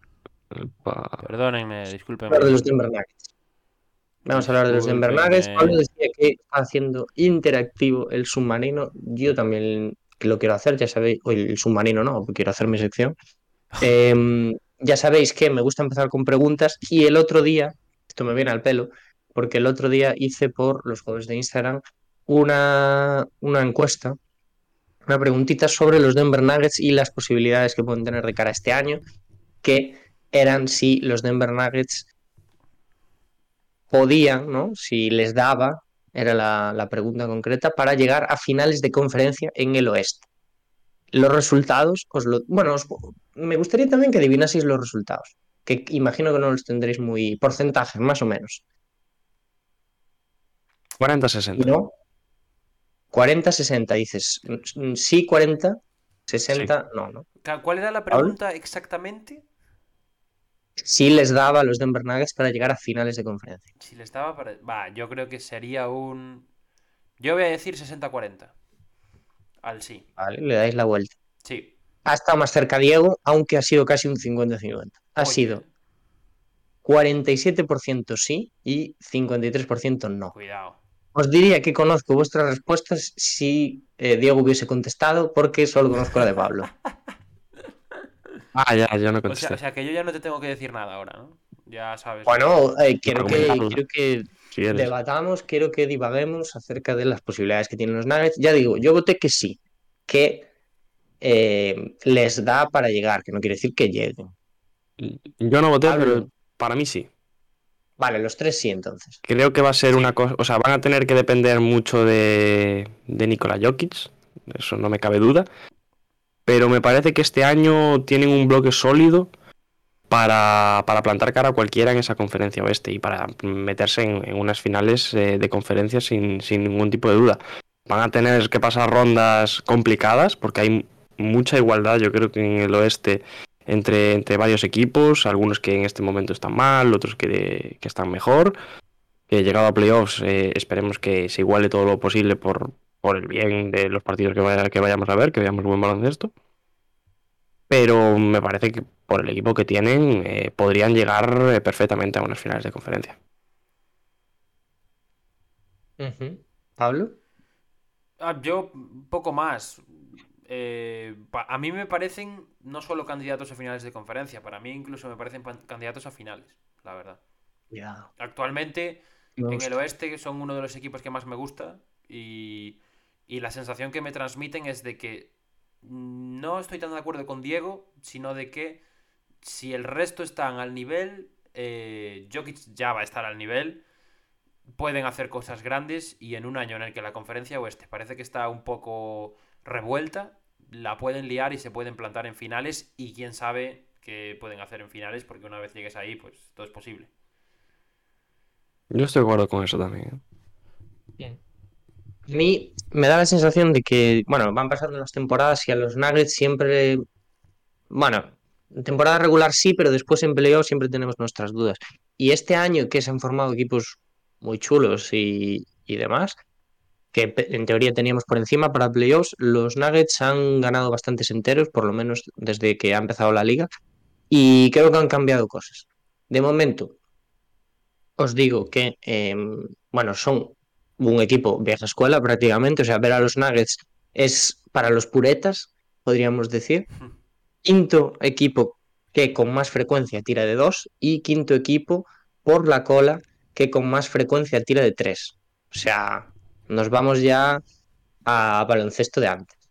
Aquí, obviamente, mira, si nos, si nos das paso, Pablo, ahí en la siguiente diapositiva, ya os lo muestro en el partido contra los Celtics, que me parece un ejemplo clarísimo.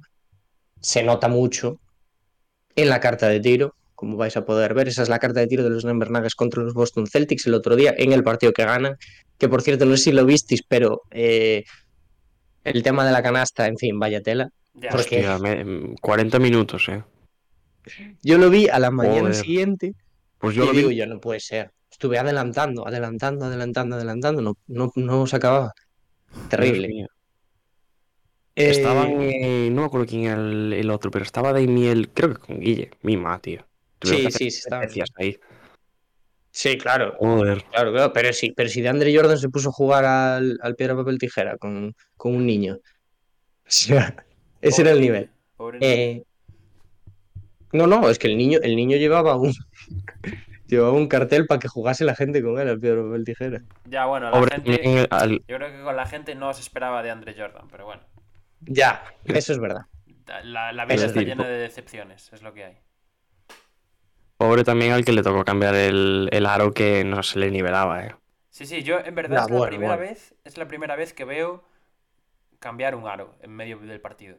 Que Sí. me parece algo súper súper extraño, ¿no? Súper llamativo, en plan, ostras, y no pasa nada, ¿no? Se cambia el aro y ahora si está más rígido o si tal, pues a lo mejor el equipo que le toca atacar ahí eh, lo pasa peor, no sé. Me, me pareció llamativo. Eh, eh, Es que realmente, o sea, parecía la liga universitaria. En plan, no, parecía que no estaban preparados para cambiar un aro.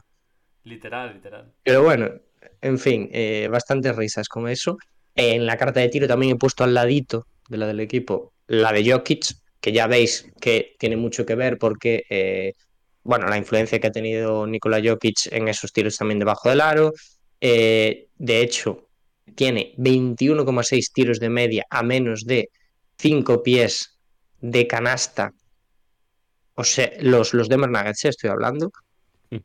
que son el quinto equipo también en este faceta.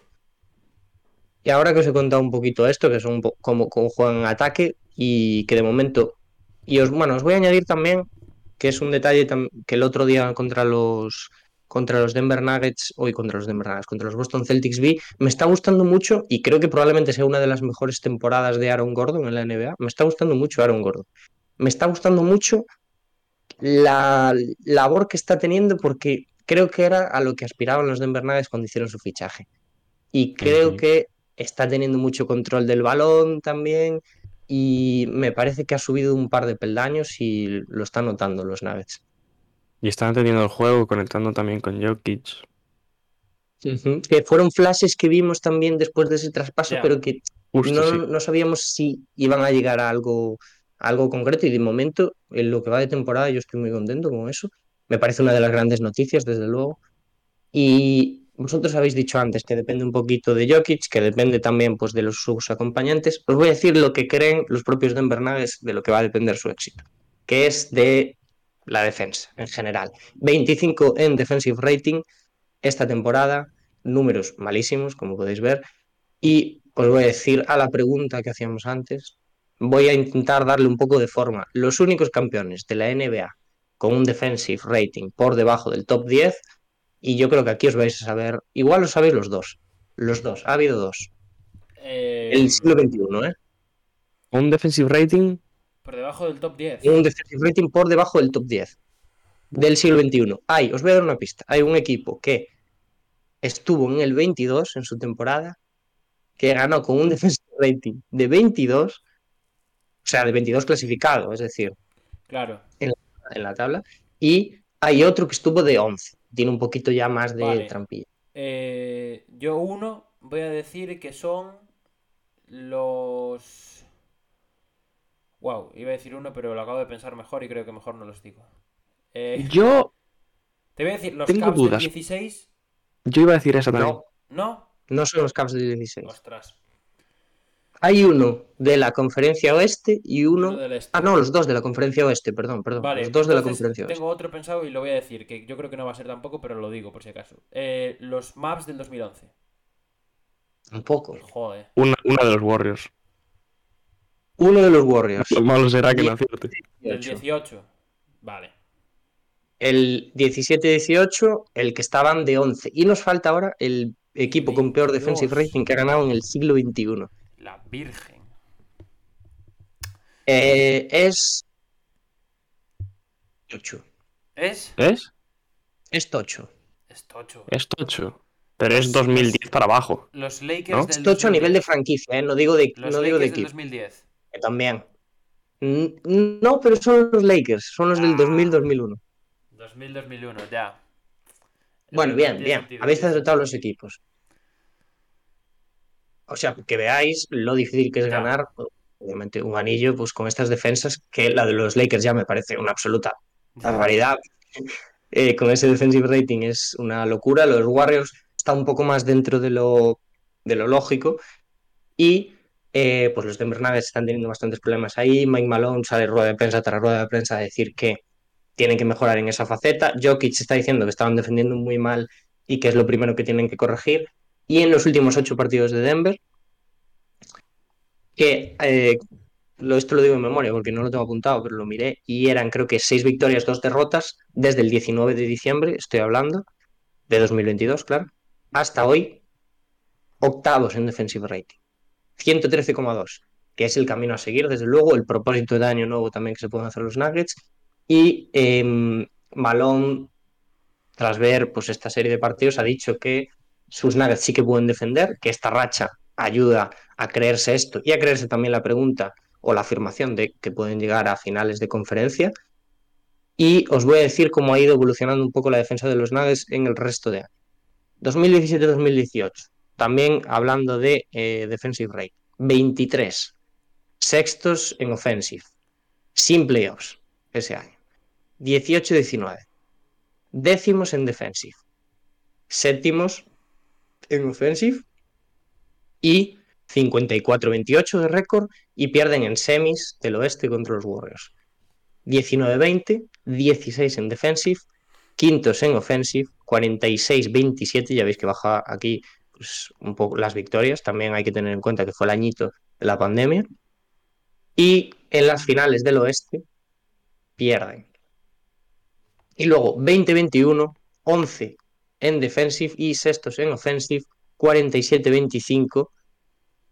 Y aquí ya pierden el semis también del oeste. Este año yo creo que van por mejor camino porque han corregido una serie de cosas en esta racha de partidos. Creo que está siendo muy importante uno de los fichajes que hicieron esta temporada, que es KCP, que Pablo os lo echará bastante de menos, me imagino.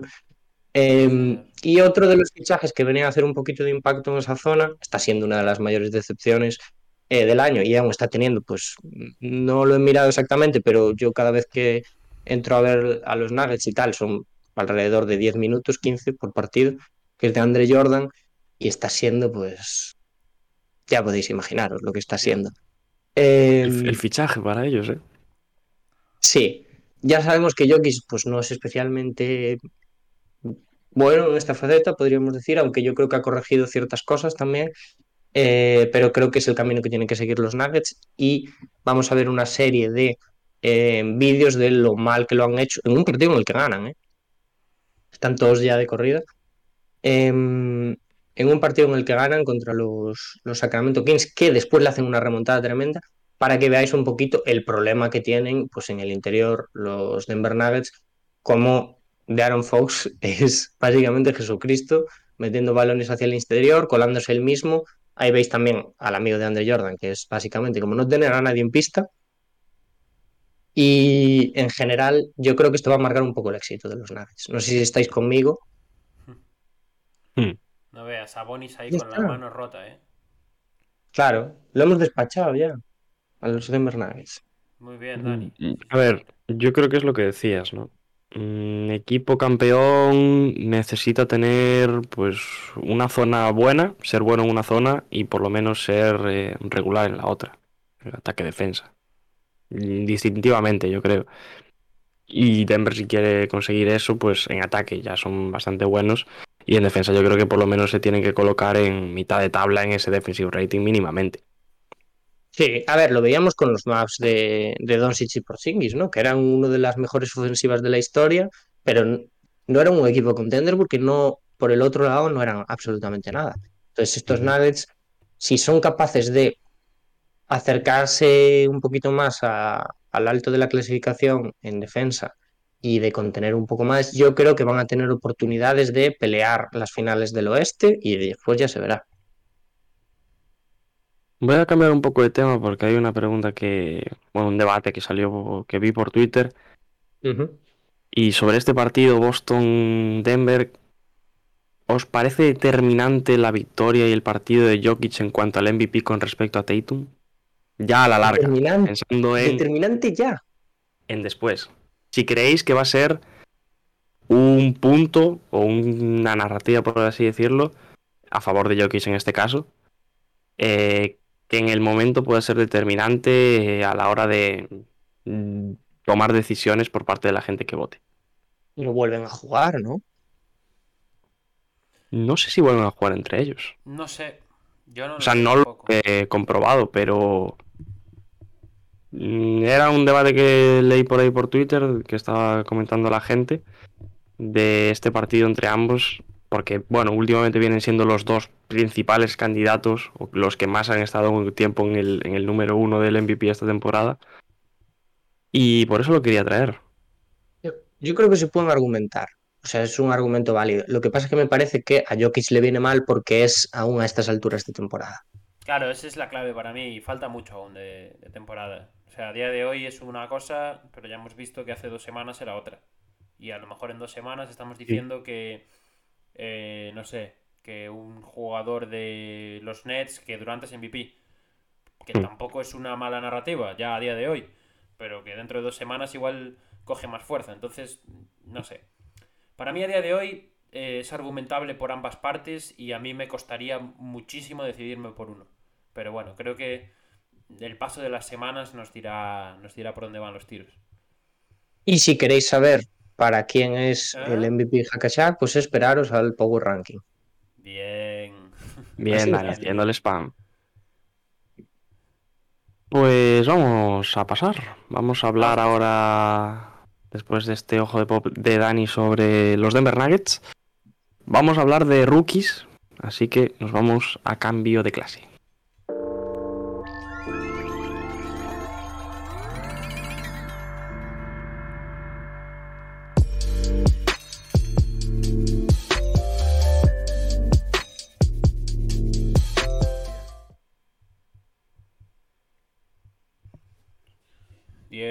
Por cierto, tenemos a gente por el chat que no lo leímos antes. Tronker nos decía que. Denver para él favoritos y que no está loco del oeste, nos dice. No y que además les falta Jeff Green por volver de lesión. Y luego tenemos a Chop Chop que nos desea feliz año. Feliz año Reyes. Nos, No. nos, nos hace el mix ya, ¿eh? Es como que en plan día 4 tal. Nos mezcla el feliz año con Reyes. Para llamar. Bueno, igual somos nosotros los reyes, Claro. Pablo.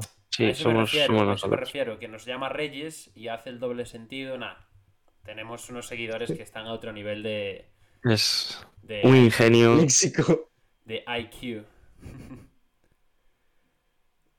Pues lo que decía, vamos a hablar de los rookies. Que aprovechando que estamos a- en enero, que acabamos el mes de diciembre, pues vamos a dar los premios a rookie del mes. ¿A quién tenemos por ahí que ya se está viendo en pantalla? Venga, pues dale tú al, primero, ya que estás, Diego. Ya te lo pongo. Vale, pues rookie del mes, donde hay más rookies top, por así decirlo, conferencia este, vamos a poner al señor Paolo Banquero, que se ha marcado 19,1 puntos, 6,5 rebotes, 4,1 asistencias y 1,1 robo de media en 40,7% en tiros de campo, 33,9% en tiros de 3 y un récord positivo, eh, algo que no suele ser habitual en cuanto a los rookies, en Orlando Magic, un gran mes para, para los de Orlando, 8 victorias, 7 derrotas. Paolo Banquero, que ahora ya parece que se empieza a distanciar un poquito de su perseguidor más inmediato, que hasta ahora era Benedict Mazuri.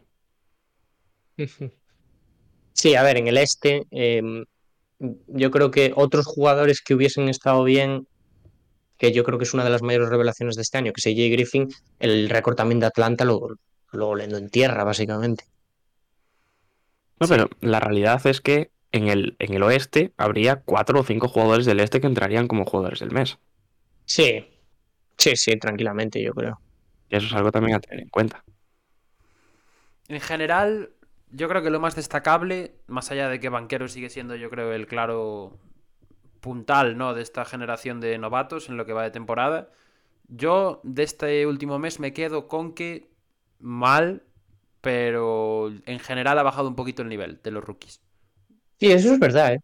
Es lo que más me... Yo no de acuerdo, ¿eh? Lo que Yo creo que ha me bajado el de los altos, pero ha subido el nivel medio. Puede ser también, pero a Banquero lo estamos viendo mucho más irregular de lo que lo veíamos. Sí, eso sí que es verdad. Yo creo que la campaña para el All-Star se le ha caído por completo este mes ya. A no ser que el mes ahora que viene Bueno, haga un mes espectacular. Los Magic han, han subido un TikTok el otro día de eso también, que no sé si lo habéis visto, pero es No sé, no bastante sé. gracioso. O sea, los Ah, Magic han ganado. banquero, ban- la imagen de banquero así recortada y en un barco. Ah, pero sí, a sí, decir- sé cuál es. A, a Banquero se le cae la carrera por el Star en el mes en el que Orlando gana. Exacto. Sí. Porque, Que también. bueno, habla bueno, bien pero del eso, resto. sí- eso, eso dice mucho resto. también, ¿eh? Sí. Y bueno, Mazurin ha estado peor también, aunque yo antes lo he dicho en el, en el submarino, creo que a nivel defensivo está creciendo mucho también. Pero es eso. En general, yo creo que en la zona alta de los rookies está dejando un poquito más a deber. Esperemos que, que sea un mes así tontorrón y que vuelvan a dejar partidazos, pero bueno, ese es, es mi, mi principal conclusión de este mes. También hay que decir que el arranque fue. Para rookies, Hombre, sí, sí, bastante estuvo bien. notorio. Estuvo muy bien, sí. Bastante notorio. Pues vamos con el oeste, si queréis. Vamos con el oeste. Dani, ¿lo quieres pillar tú? Eh, mismamente. En el oeste sí que había que rebuscar un poquito más y probablemente estuvieran más igualados que en el este. Lo que Sí, pasa que mm, lo, lo que ha comentado Diego, eh, a el, ni- el nivel medio era un poquito más bajo. Hemos escogido a Keegan Murray también. Nos hemos decantado por el rookie de los Kings, que también ha tenido récord positivo, 8-6 esta semana, 12,7 puntos, 3,5 rebotes, 0,6 asistencias, casi un robo por partido, 46% de acierto en el tiro de campo y 46,4% de acierto en el tiro de 3. Aquí había más candidatos. Jabari Smith, por ejemplo, Dani, podía estar ahí, ¿no? Ha subido el nivel este mes también. Pero bueno, a nivel de porcentaje, yo creo que era sobre todo en lo que más le echaba de la tal. Se ha caído. Últimamente se ha caído, la verdad. La verdad que tenía unos buenos porcentajes, pero Sí. y Yo lo voy a decir, mi opción para aquí Eh, era a eso iba. Jeremy Sohan, la y a mí verdad. me gustaba mucho muy buena esa- opción Me también. gustaba mucho esa Sí. opción, ¿eh? Ya sabéis que yo estoy a tope con Sohan y, y me ha gustado mucho el mes, la verdad. Ahora encima que empieza a meter tiros libres porque los tira una mano, que es algo súper curioso.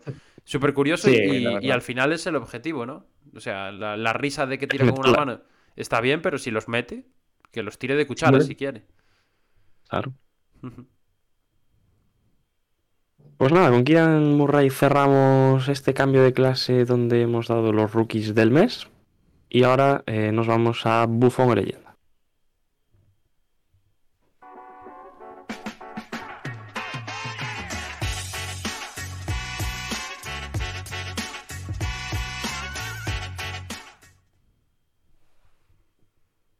Oye, ¿es cosa mía?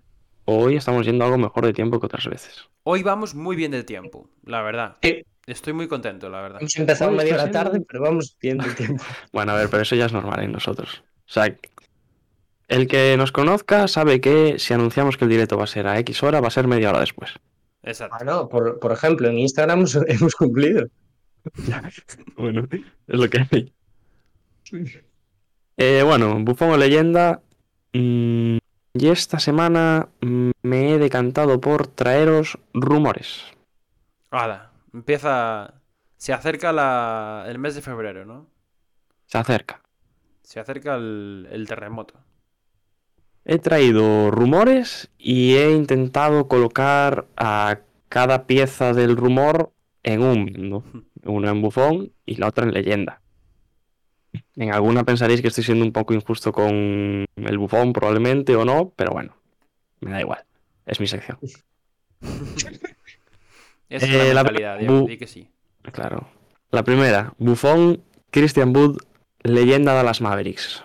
Se, bueno, se ha comentado estos últimos días que Dallas planea ofrecerle una extensión de contrato a Christian Wood que podría ser de un máximo de 4 años y 77 millones de dólares, pero que los Mavs mm, se declinan un poquito más a ofrecerle 2 años por un máximo que sería de 36 millones de dólares, que sería equivalente a 18 millones al año, lo cual me parece un contrato bastante asequible para Dallas porque, por un lado, los Maps todavía no tienen las todas consigo de que Christian Wood sea el jugador eh, que, por un lado, que necesitan, por otro lado, no sé yo si le ven ese margen de mejora que, que se le ha pintado en estos últimos años, también sus problemas, sus virtudes defensivas, yo creo que son algo que echa un poco para atrás a Dallas también en ese sentido, que les gustaría otro concepto de jugador.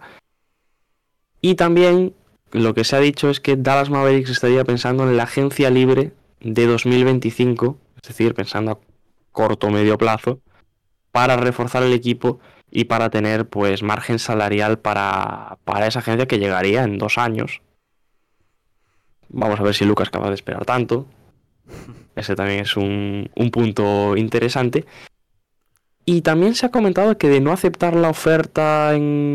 Bueno, la oferta o la serie de ofertas que se vayan dando entre Dallas y Christian Wood, los más podrían estar abiertos a traspasar al jugador antes de la fecha límite de traspasos que es en un mes y, pocos días, lo cual me parece bastante sorprendente, sobre todo viendo cómo Dallas últimamente pues está sacando los partidos adelante, Christian Wood también está siendo pieza importante y, y etcétera. Bueno, Dallas leyenda porque creo que la, la forma en la toma de decisiones es sin precipitarse, por lo menos en este momento en el que lo estoy comentando. Y Christian Buffon porque había que poner uno de los dos en, en una parte. Quiero decir, Porque lo van a traspasar. le ha tocado. Hay que decir también, me pareció leer el otro día, si traspasan a Christian Wood, la extensión que podría recibir podría ser de un máximo de dos años. también. Con lo cual, quizás a Christian Wood le compensa no salir traspasado. Claro. Hombre, yo creo que a nadie le gusta salir traspasado, ¿no? Luego ya entramos en materia de a dónde vas y demás, pero bueno. Eh, eh, Tengo que decir que me, Más sor- dos me veces sorprendería. en, un año. A mí me sorprendería que traspasaran a Christian Wood, la verdad. A mí Eh, también. Puede Ah. ser. A ver, al final es un Spiring, ¿no? Que quiero decir, siempre es una, una pieza jugosa. Pero yo creo que sobre todo si Dallas sigue jugando como está jugando ahora en, en este nuevo año, pues yo no creo que lo muevan, la verdad. Parece difícil también que, por un lado, que lo muevan. Son muchos condicionantes, ¿no? Si no lo mueven y Dallas pues, cae estrepitosamente en playoffs, luego van, van a arrepentirse probablemente porque se podría ir gratis. Entonces, bueno, hay varios aspectos por ahí que podrían favorecer a unos, a otros. Lo que está claro es que la oferta parece que va a estar sobre la mesa de Christian Wood. Él ha dicho estos días que está contento en Dallas Mavericks y veremos. Veremos si esa relación va a ser a mayores en esos próximos dos años que le ofrecen. Y el siguiente bufón o leyenda, otro rumor entre New York Knicks y Zach Lavin, porque los Knicks estarían una palabra que se está poniendo muy de moda en cuanto a rumores y traspasos, que es estarían monitorizando la situación de Zach Lavin en Chicago Bulls. Igual Eh, que sabemos monitorizaban, monitorizaban a Jalen Branson también, ¿no? Tú fíjate, Sí, ten cuidado con lo de monitorizar que al final no sale, no sale bien. Mucho monitorizan los, los Sí, Knicks, sí, porque a Mitchell también lo monitorizaron este verano. A ese lo, a Bueno, ese lo tenían que haber monitorizado un poquito más, yo creo. Igual lo monitorizaron de más y dijeron, y luego se echaron para atrás. Eh, Buffon New York Knicks, leyenda Zach Lavin. Mm, Pongo a leyenda a Zach Lavin como leyenda en probablemente la peor temporada de su carrera. Iba a decir, es el único contexto en el que Zach Lavin podría ser leyenda este año, ¿no? Este. Sí, básicamente. Pero me parece que, mm, visto cómo está la situación por un lado, el contexto en Chicago, cómo está siendo su temporada también a nivel de per- juego personal y etcétera, quizás una salida podría ayudarle a, cambiar un poco las cosas. eh, hay varios factores, podría ser un encaje, diferente, también con, con otro manejador de bola como es Jalen Branson al lado. Se reuniría también con Tom Thibodeau, que ya lo tuvo en, en Minnesota Timberwolves y que siempre ha tenido buenas palabras para él.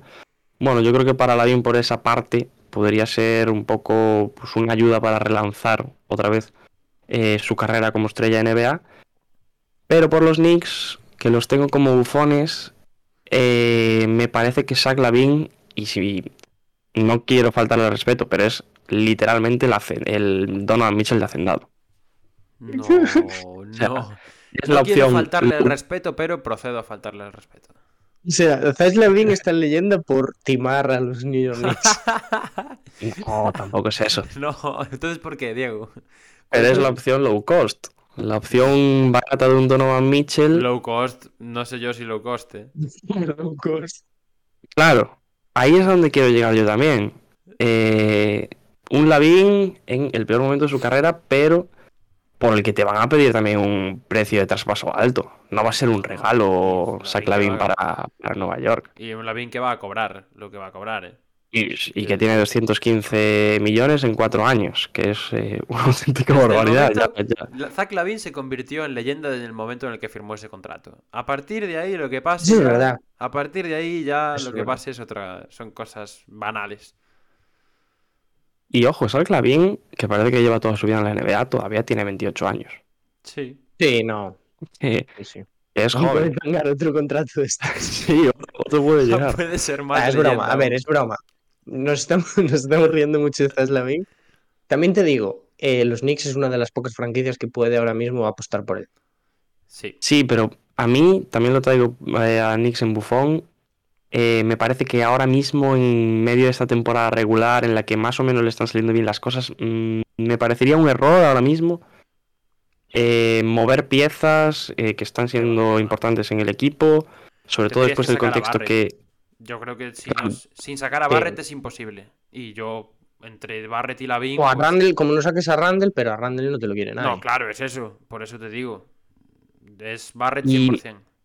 Sí, pero hay que igualar el contrato también. No Bueno, sé si ya, llegaría. Metes a Mitchell Robinson, te piden a Mitchell Robinson también, o algo así. No es coña. ¿no? Deshaces el equipo ya. Ojalá fuera coña. Pero iba a decir, esto, mm, me parece que tal y como está Nueva York, que más o menos están funcionando bien las cosas, ahora, lo que es ahora, en medio de la temporada regular, no me parece la decisión acertada. Luego en verano, creo que podría abrirse mucho más la veda en, en cuanto a un traspaso por Zach Lavin. También tendrías muchísimo más tiempo para hacerlo, más tiempo también luego para adecuar la plantilla y, y así. Entonces, por esa parte también traigo a Nueva York en bufón porque no me parecería pues una decisión correcta a, estas alturas de temporada. Que obviamente Lavin es una estrella, eso lo sabemos, y que una un traspaso por una estrella eh, siempre es bienvenido porque probablemente hará al equipo competir más. Y además teniendo en cuenta el nivel que nos está demostrando esta temporada RJ Barrett, que como bien decía Pablo, puede ser el jugador que saliese en ese traspaso. Eh, Pablo hacía espavientos con la mano porque eh, vamos a hablar ahora del tercer rumor del día, de la semana, por así decirlo, y es que Los Ángeles Lakers, que los traigo como leyenda, no sé Pablo por qué se enfada, la verdad, Cuidado, eh. parece que no estarían dispuestos a hacer traspasos eh, de cara al, al deadline, que se conformarían con el equipo que tienen, a menos que no sea por una estrella de la liga, lo cual está bastante complicado. Simplemente leyendas. Simplemente es un movimiento de absoluta leyenda ese. El Pelucas pide poco, pide poco. Ya me dirás tú que, Eh, por qué son leyendas los Lakers en esto, ¿eh? Ya me dirás. Bueno, mm, a mí me parece que es una, obviamente es una situación complicada la que tiene los Lakers, que se ha comentado que tiene, que ahora mismo pues, no tienen la intención de traspasar por nadie, lo que significa que no habrá un cambio sustancial en la plantilla, por lo menos en estos próximos meses. Y lo que os decía antes, que no, trasparía- no traspasarían a nadie si no fuese por una estrella. Y para mí, tal y como están las cosas ahora mismo, con AD eh, fuera por lesión, sin saber tampoco muy bien el tiempo que tiene en esa lesión, no me parece que eh, acelerar un, un cambio sea la decisión acertada tampoco aquí, en, en Los Ángeles. Es verdad que aquí ya están prácticamente perdidos al río, ¿no? que, que sería la última ya, la última oportunidad. Pero lo digo totalmente en, en serio. eh, sin saber el contexto de Anthony Davis, porque realmente sabemos que está lesionado, pero en cuanto a fechas se ha hablado muy poco, se han dicho fechas muy dispares, etcétera. Tal y como está el equipo, tal y, y también los efectivos que tienes para poder traspasar. Yo creo que lo que te llegue no va a generar un cambio tan importante como para hacerte, vamos, candidato ni mucho menos, pero ni siquiera para hacerte un equipo sólido de playoff. O sea, de que llegue a playoff, sí, fácil. Entonces, no sé, traspasar sobre todo esas dos rondas que tienes a futuro es comprometer bastante, pero bueno, mm, a mí parece que a día de hoy, igual mañana eh, vuelve Anthony Davis, juega increíble y digo, traspasemos porque aquí hay buen equipo y ganan partidos. Puede ser, pero a día de hoy no lo veo claro. Por eso los Lakers están en leyenda y lo de no traspasar estaría en, en bufo. Está bien, está bien argumentado, la verdad. Vamos a saber tu opinión, Pablo, ahora en esto. Tiene, tiene, tiene sentido, la verdad. Yo creo que eh, no es necesario hacer un traspaso, pero si tú quieres llegar a algo más de lo que tienes ahora, tienes que hacer un traspaso. No, no, no creo que haya mucho más que... O sea, es una conclusión bastante simple. Yo haría un traspaso, la verdad. No comprometería, eh, no iría por una estrella ni intentaría traspasar por jugadores All-Star, pero sí creo que a nivel de complemento sería interesante pues traer a un par de jugadores. Pero, pero no sé. Fuera ¿Y, de eso, y cuál crees que cuál crees que es el objetivo de, de eso? hombre, Para pues, LeBron. eh, no desaprovechar un año más de LeBron e intentar llegar lo más lejos posible en, en una posible postemporada. Pero claro, Hay mucha, mucha gente que cree que los Lakers o hacen un equipo para ganar o que no lo hagan. Es o A o Z. Y yo eso tampoco estoy de acuerdo. Quiero decir, Realmente nadie, nadie diseña un equipo para quedar cuarto. O para quedar quinto. Quiero decir, tú o diseñas para ganar o diseñas para. Mm, Para, producir a futuro, ¿no? Y en ese contexto, los Lakers está claro que lo que intentan o lo que quieren es ganar, aunque sus decisiones no sea lo que transmitan. El objetivo supuestamente es luchar por ser competitivos. Mm, No sé. pues nada, Yo, yo haría movimientos, yo haría movimientos, pero, pero bueno, no sé qué un jugador que te gustaría Eh, y que sea factible. no sé, no sé. ¿El regreso de Kyle Hombre, Kuzma? Bo- Bogdanovich me gustaría, la verdad. Bogdanovich me gustaría.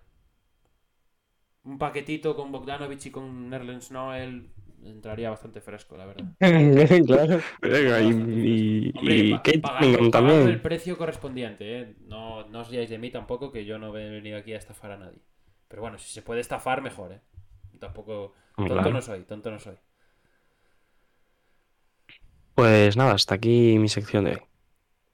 Bien, bien, me ha gustado, ¿eh? Me- me- nos hemos reído encima con, con el bueno de Saclavín. ¿Nos hemos reído o no? Nos hemos metido con él. Bueno, pero nos hemos reído metiéndonos con él. Que eso es lo Claro. importante. Está feo, pero bueno. Claro, claro. Una claro. vez al año. Sí. Pues nada, vamos ahora directos a la última sección ya del programa de hoy. Y nos vamos con el cara a cara.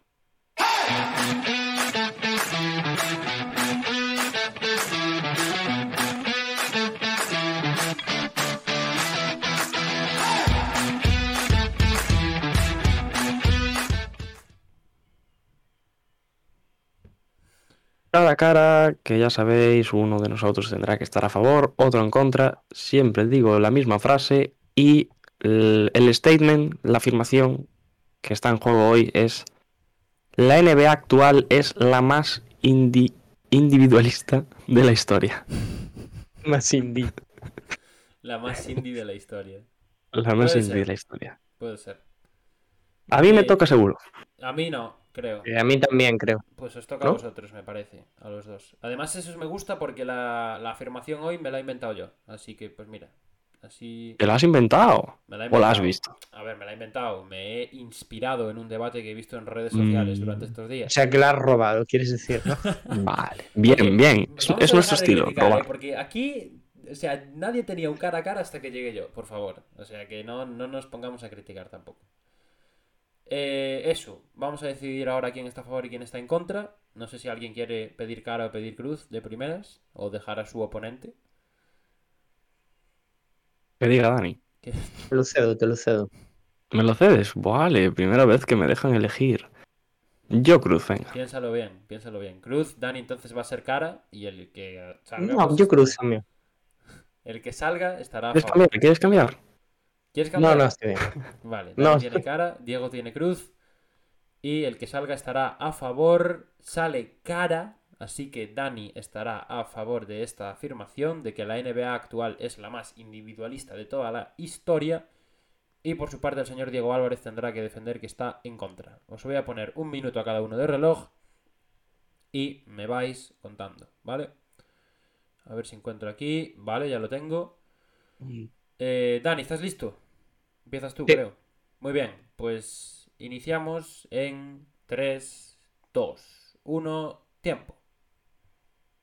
Pues, señores y señores, la NBA actual sí que es la más individualista de la historia. Los últimos hechos nos lo están demostrando. La actuación de Donovan Mitchell, la actuación de Booker, las actuaciones recientes que están saliendo, la de Luka Doncic, la de Embiid que hemos tenido esta temporada, todo lo que hemos comentado este podcast al final viene a sacar la misma conclusión, que es que los jugadores buscan cifras para inflar sus números y que eh, además eh, podemos constatar también que eh, bueno, las estrellas tienen mucho mayor protagonismo que en épocas pasadas, que ahora los equipos también se conforman en torno a ellas y eh, bueno, el caso de Westbrook evitando que el resto de compañeros coja los rebotes cuando hacía esa candidatura para el MVP son prueba de ello y, y básicamente es. ¿No, ¿No quieres más? Te han Nada sobrado, más, Te han sobrado. 7 segundos, ¿eh? Te han sobrado, vamos, una décima Me ha parte sobrado. casi. Le ha sobrado. Diego, ¿tú qué? ¿Estás listo? Tendré que estarlo. Vale, muy bien. Pues eh, vamos para allá. Eh, Vamos. Diego, en 3, 2, 1, adelante. Bueno, yo estoy en contra, voy a tener que defender que la NBA actual no es la más individualista de la historia. Y es verdad, últimamente estamos teniendo actuaciones de jugadores, que es uno individual, pues mm, bastante interesantes, pero en la gran mayoría de ellas estamos viendo como estos jugadores han sido capaces de compartir la pelota con sus compañeros, los han encontrado con facilidad. Eh, también estamos en la en los últimos años la era del triple, podemos decir también la era del triple doble, muchos jugadores llegando a esa cifra de asistencias, con lo que decía antes, compartiendo el balón, los, eh, los equipos también están, yo me atrevería a decir que estamos en, en estos últimos años, 5 o 6 años, mm, no tengo cifras en la, en la pantalla, pero probablemente la mayor cantidad de asistencias por equipo de la historia, Mm, me estoy jugando aquí el dato, luego lo veremos ¿eh? pero ahí andará alguno de estos años. Así que es verdad, hay actuaciones individualistas muy grandes, pero yo creo que en general Se se está compartiendo el balón y se está jugando en equipo. Se acabó, señor Álvarez. Muchas gracias por su aportación. A buscar Eh, eso. Vete a buscar eso. Y mientras, pues vamos comentando qué, qué opinamos y qué nos ha parecido en realidad. Dani, no sé si quieres decir tú algo. Eh, no, yo no estoy de acuerdo. Yo tampoco, la. Em, Yo tampoco. creo que, o sea, me, parece que si nos vamos, y tampoco hay que irse mucho más atrás al, argumento este de Will Chamberlain y los fontaneros. O sea, me parece que yéndonos un par de décadas, vemos también que la NBA sí que eran jugadores, o sea, los equipos eran jugadores. Y ahora tenemos muchos más Big de los que teníamos antes, tenemos mucho más dúos también. Y me da la sensación de que sí, vale, se puede llegar a muchas más cifras, pero joder, eso es porque también se tiran muchos más eh, tiros de tres. Y al final, estas actuaciones que hemos visto el otro día, a mí que me digan que la actuación de Luka Doncic o que la de Donovan Mitchell es individualista, no sé, quiero decir, ¿puedes decir que una actuación es individualista con 20 rebotes y 10 asistencias? O con yo creo que va más en 11 el- asistencias. Va más en el sentido de que es, más de jugadores que de equipos. Pero yo, Yo no estoy de acuerdo. Yo tampoco, yo tampoco, ¿eh? Pero para mí, o sea, el tema aquí es una cosa que es clave, que, que es la diferencia. Mm, Puede ser que a nivel actual pase más que nunca eso de que se diseñen equipos en torno a un jugador. Puede ser. Porque nunca. Pero eso no, eso no, no, no, está, no es la afirmación tampoco. Claro, O sea, eso déjame, puede déjame ser. acabar, déjame acabar. Puede ser que ahora las franquicias se centren sobre todo en, en ese jugador y en rodearlo y en hacerle un equipo a su medida y tal, pero realmente tú si miras los equipos que han ganado realmente en los últimos años, no ha habido nunca un equipo que digas, joder, es que ganó este tío solo. Todos los equipos que han ganado el anillo, todos los equipos que me atrevería a decir han llegado incluso a finales de conferencia o algo más, son todo equipos que han ido más allá de un jugador y que sin la aportación de varios, sin, una, sin un entrenador decente o medianamente decente, y sin una táctica y, y unas eh, dinámicas correctas, no habrían llegado donde han llegado. Es decir, ¿la NBA actual es en la que más se valora a los jugadores? Bueno, puede ser, pero los que lo hacen pierden. Pero es que la NBA actual también es. O sea, a ver, yo creo que aquí no. Esto no sé si es polémico, pero creo que la NBA actual por nivel es la mejor de la historia y cada año Puede es ser. así. O sea, cada año se va mejor. Sí, sí, sí. sí. Es que, a ver, a ver, yo creo que estamos en un momento en el que estamos viendo que ya no hay solo una estrella por equipo. Hay equipos con dos, equipos con tres, y en alguno mm, con cuatro, alguna mm, de nivel menor y así. Estamos viendo un nivel eh, fantástico en todos los equipos de, de la NBA en cuanto a jugadores de, de ese calibre. Que hay equipos que, por ejemplo, los dos que tenemos en pantalla que tienen un jugador que es abismal, Luka Doncic y Nikola Jokic en este caso, sin ningún tipo de duda. Pero de ahí a llamarla la NBA individualista en cuanto a juego, porque supongo que la frase la, la ceñimos en cuanto a juego, pues yo no lo veo así. Es verdad que quizás lo que decíais antes, ¿no? Que se habla mucho más de jugadores, de actuaciones de jugadores ahora, que más de la del equipo. Cuentan más quizás eh, para la galería lo que ha hecho X jugador a si el equipo ha ganado, cómo ha ganado, eh, cómo han jugado ambos equipos en ese partido. Casi es de lo que más se habla ahora, porque también es un poco lo que más vende. Al fin. Pero eso también es culpa de lo que vamos siempre, que son 82 partidos, entonces importa poco quién ha ganado esa noche. Sí. Ya. O sea, centramos el ojo quizás en las actuaciones individuales en ese sentido. Sí, pero al Pues final de temporada, cuando hacemos el balance a nivel histórico, siempre se nos va el ojo al que más ha ganado. Sí, Claro. Quiero decir, A ver, en, el, en día a en el- día, en el día a día, es el anillo. Claro, en el día a día igual nos dejamos llevar más por las actuaciones individuales, pero a la hora de la verdad nos Claro. importa poco. quiero decir, tampoco es justo poner el ejemplo de Jokic y de Doncic porque, o sea, son jugadores generacionales. Es que Claro. como en partidos no se va a ser individualista cuando tienes a dos jugadores que van a marcar época. Bueno, y Sí, son sí, dos sí. tíos que sueltan el balón también, quiero decir. Hombre, Hmm. Quizás tienen un juego individualista porque tienen muchísimo más tiempo el balón en sus manos. Yo no le llamaría individualista a eso. Pero bueno, habrá alguien que sí. Tengo por aquí, cierto por aquí el dato eh, que os decía antes. Hay un. En el top 5 hay cuatro temporadas que son de los últimos seis años. Hay una justificando su argumento, vamos, Diego. es la 89-90, que no sé cómo se metió aquí, la verdad. Bueno, oye. Pero, pero ahí está en el top 5. La otra es 16-17, 17-18, 18-19 y la primera, la última que venimos de disputar, la 21-22. Pues está bien eso, está bien. Eh, vamos a cerrar, ¿no?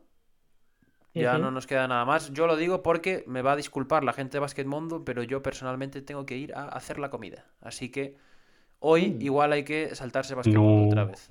Como hizo una mala jornada, Pablo, no Es verdad, hacer es verdad, es verdad, es verdad. La semana que viene, eh, re- bueno, miramos todo, pero, pero bueno. doble sufrimiento para la semana. O- Os he visto flojos, Vale. eh, que no, no habéis cambiado el equipo, ninguno de los dos. Lamentable. Yo eh. también juego. Lamentable ambos, lamentable. Yo confío en lo que me funciona, Pablo. Vieja Vamos a, vamos a cerrar, ¿no? Antes de... Sí. Déjame hacerle una pregunta sobre básquetbol a Vale, Dani, ya que vale. no vamos a hacer. Tú, Dani, ya lo tiraste, ¿no? Ah, no lo tiré, pero No, o sea, estaría, sería bastante lamentable que lo tirases después de hacer un top 6 a- la semana anterior, ¿eh? no, no, no cambié el equipo, pero es que tampoco veía mucho, mucha opción para cambiar. Porque Ya, quería bueno. meter a un mid, pero no me daba la pasta, entonces. Pues sí, pues sí. Pues nada, no sé si queréis decir algo para despedir el episodio de hoy, que debe ser el que mejor hemos ido de hora de toda la historia. Bueno, al final dos horas y cinco. Bueno, dos horas para podcast. Sí, son dos horitas para, para el podcast, algo menos. Eh, nada, mm, primer capítulo del año, como siempre, muy agradecidos con todos los que nos escucháis. Últimamente estamos notando mucho el amor en comentarios también, ¿eh, chavales? Que es algo eh, con lo que estamos súper contentos. Ya sabéis que nosotros siempre queremos leeros por ahí vuestra opinión y que nos contéis también pues los temas que de los que hablamos aquí en, en el podcast. Y poquito más. Esta semana tendréis otro episodio y la que viene actualidad de nuevo y empezamos el año como, como lo terminamos. Yo básicamente lo mismo. Gracias a los que, bueno, habéis estado en el primer directo que hemos hecho este año y que seguiremos, seguiremos cumpliendo, pues por lo menos el calendario que tenemos previsto. Bueno, esperemos que sí, que sea así. Sí, hombre, sí, sí, sí. Gracias a toda la gente que se ha pasado por este directo, a la que ha participado por el chat.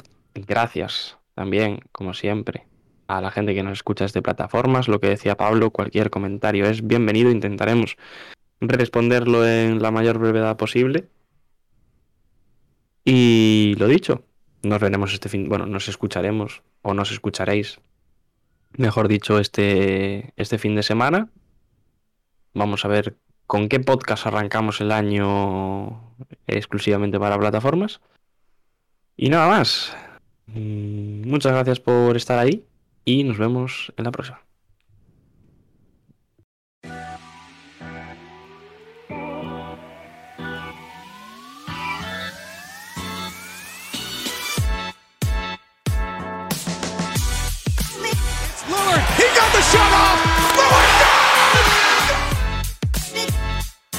Harden trying to get free. Down to three, down to two. It's a three. Good!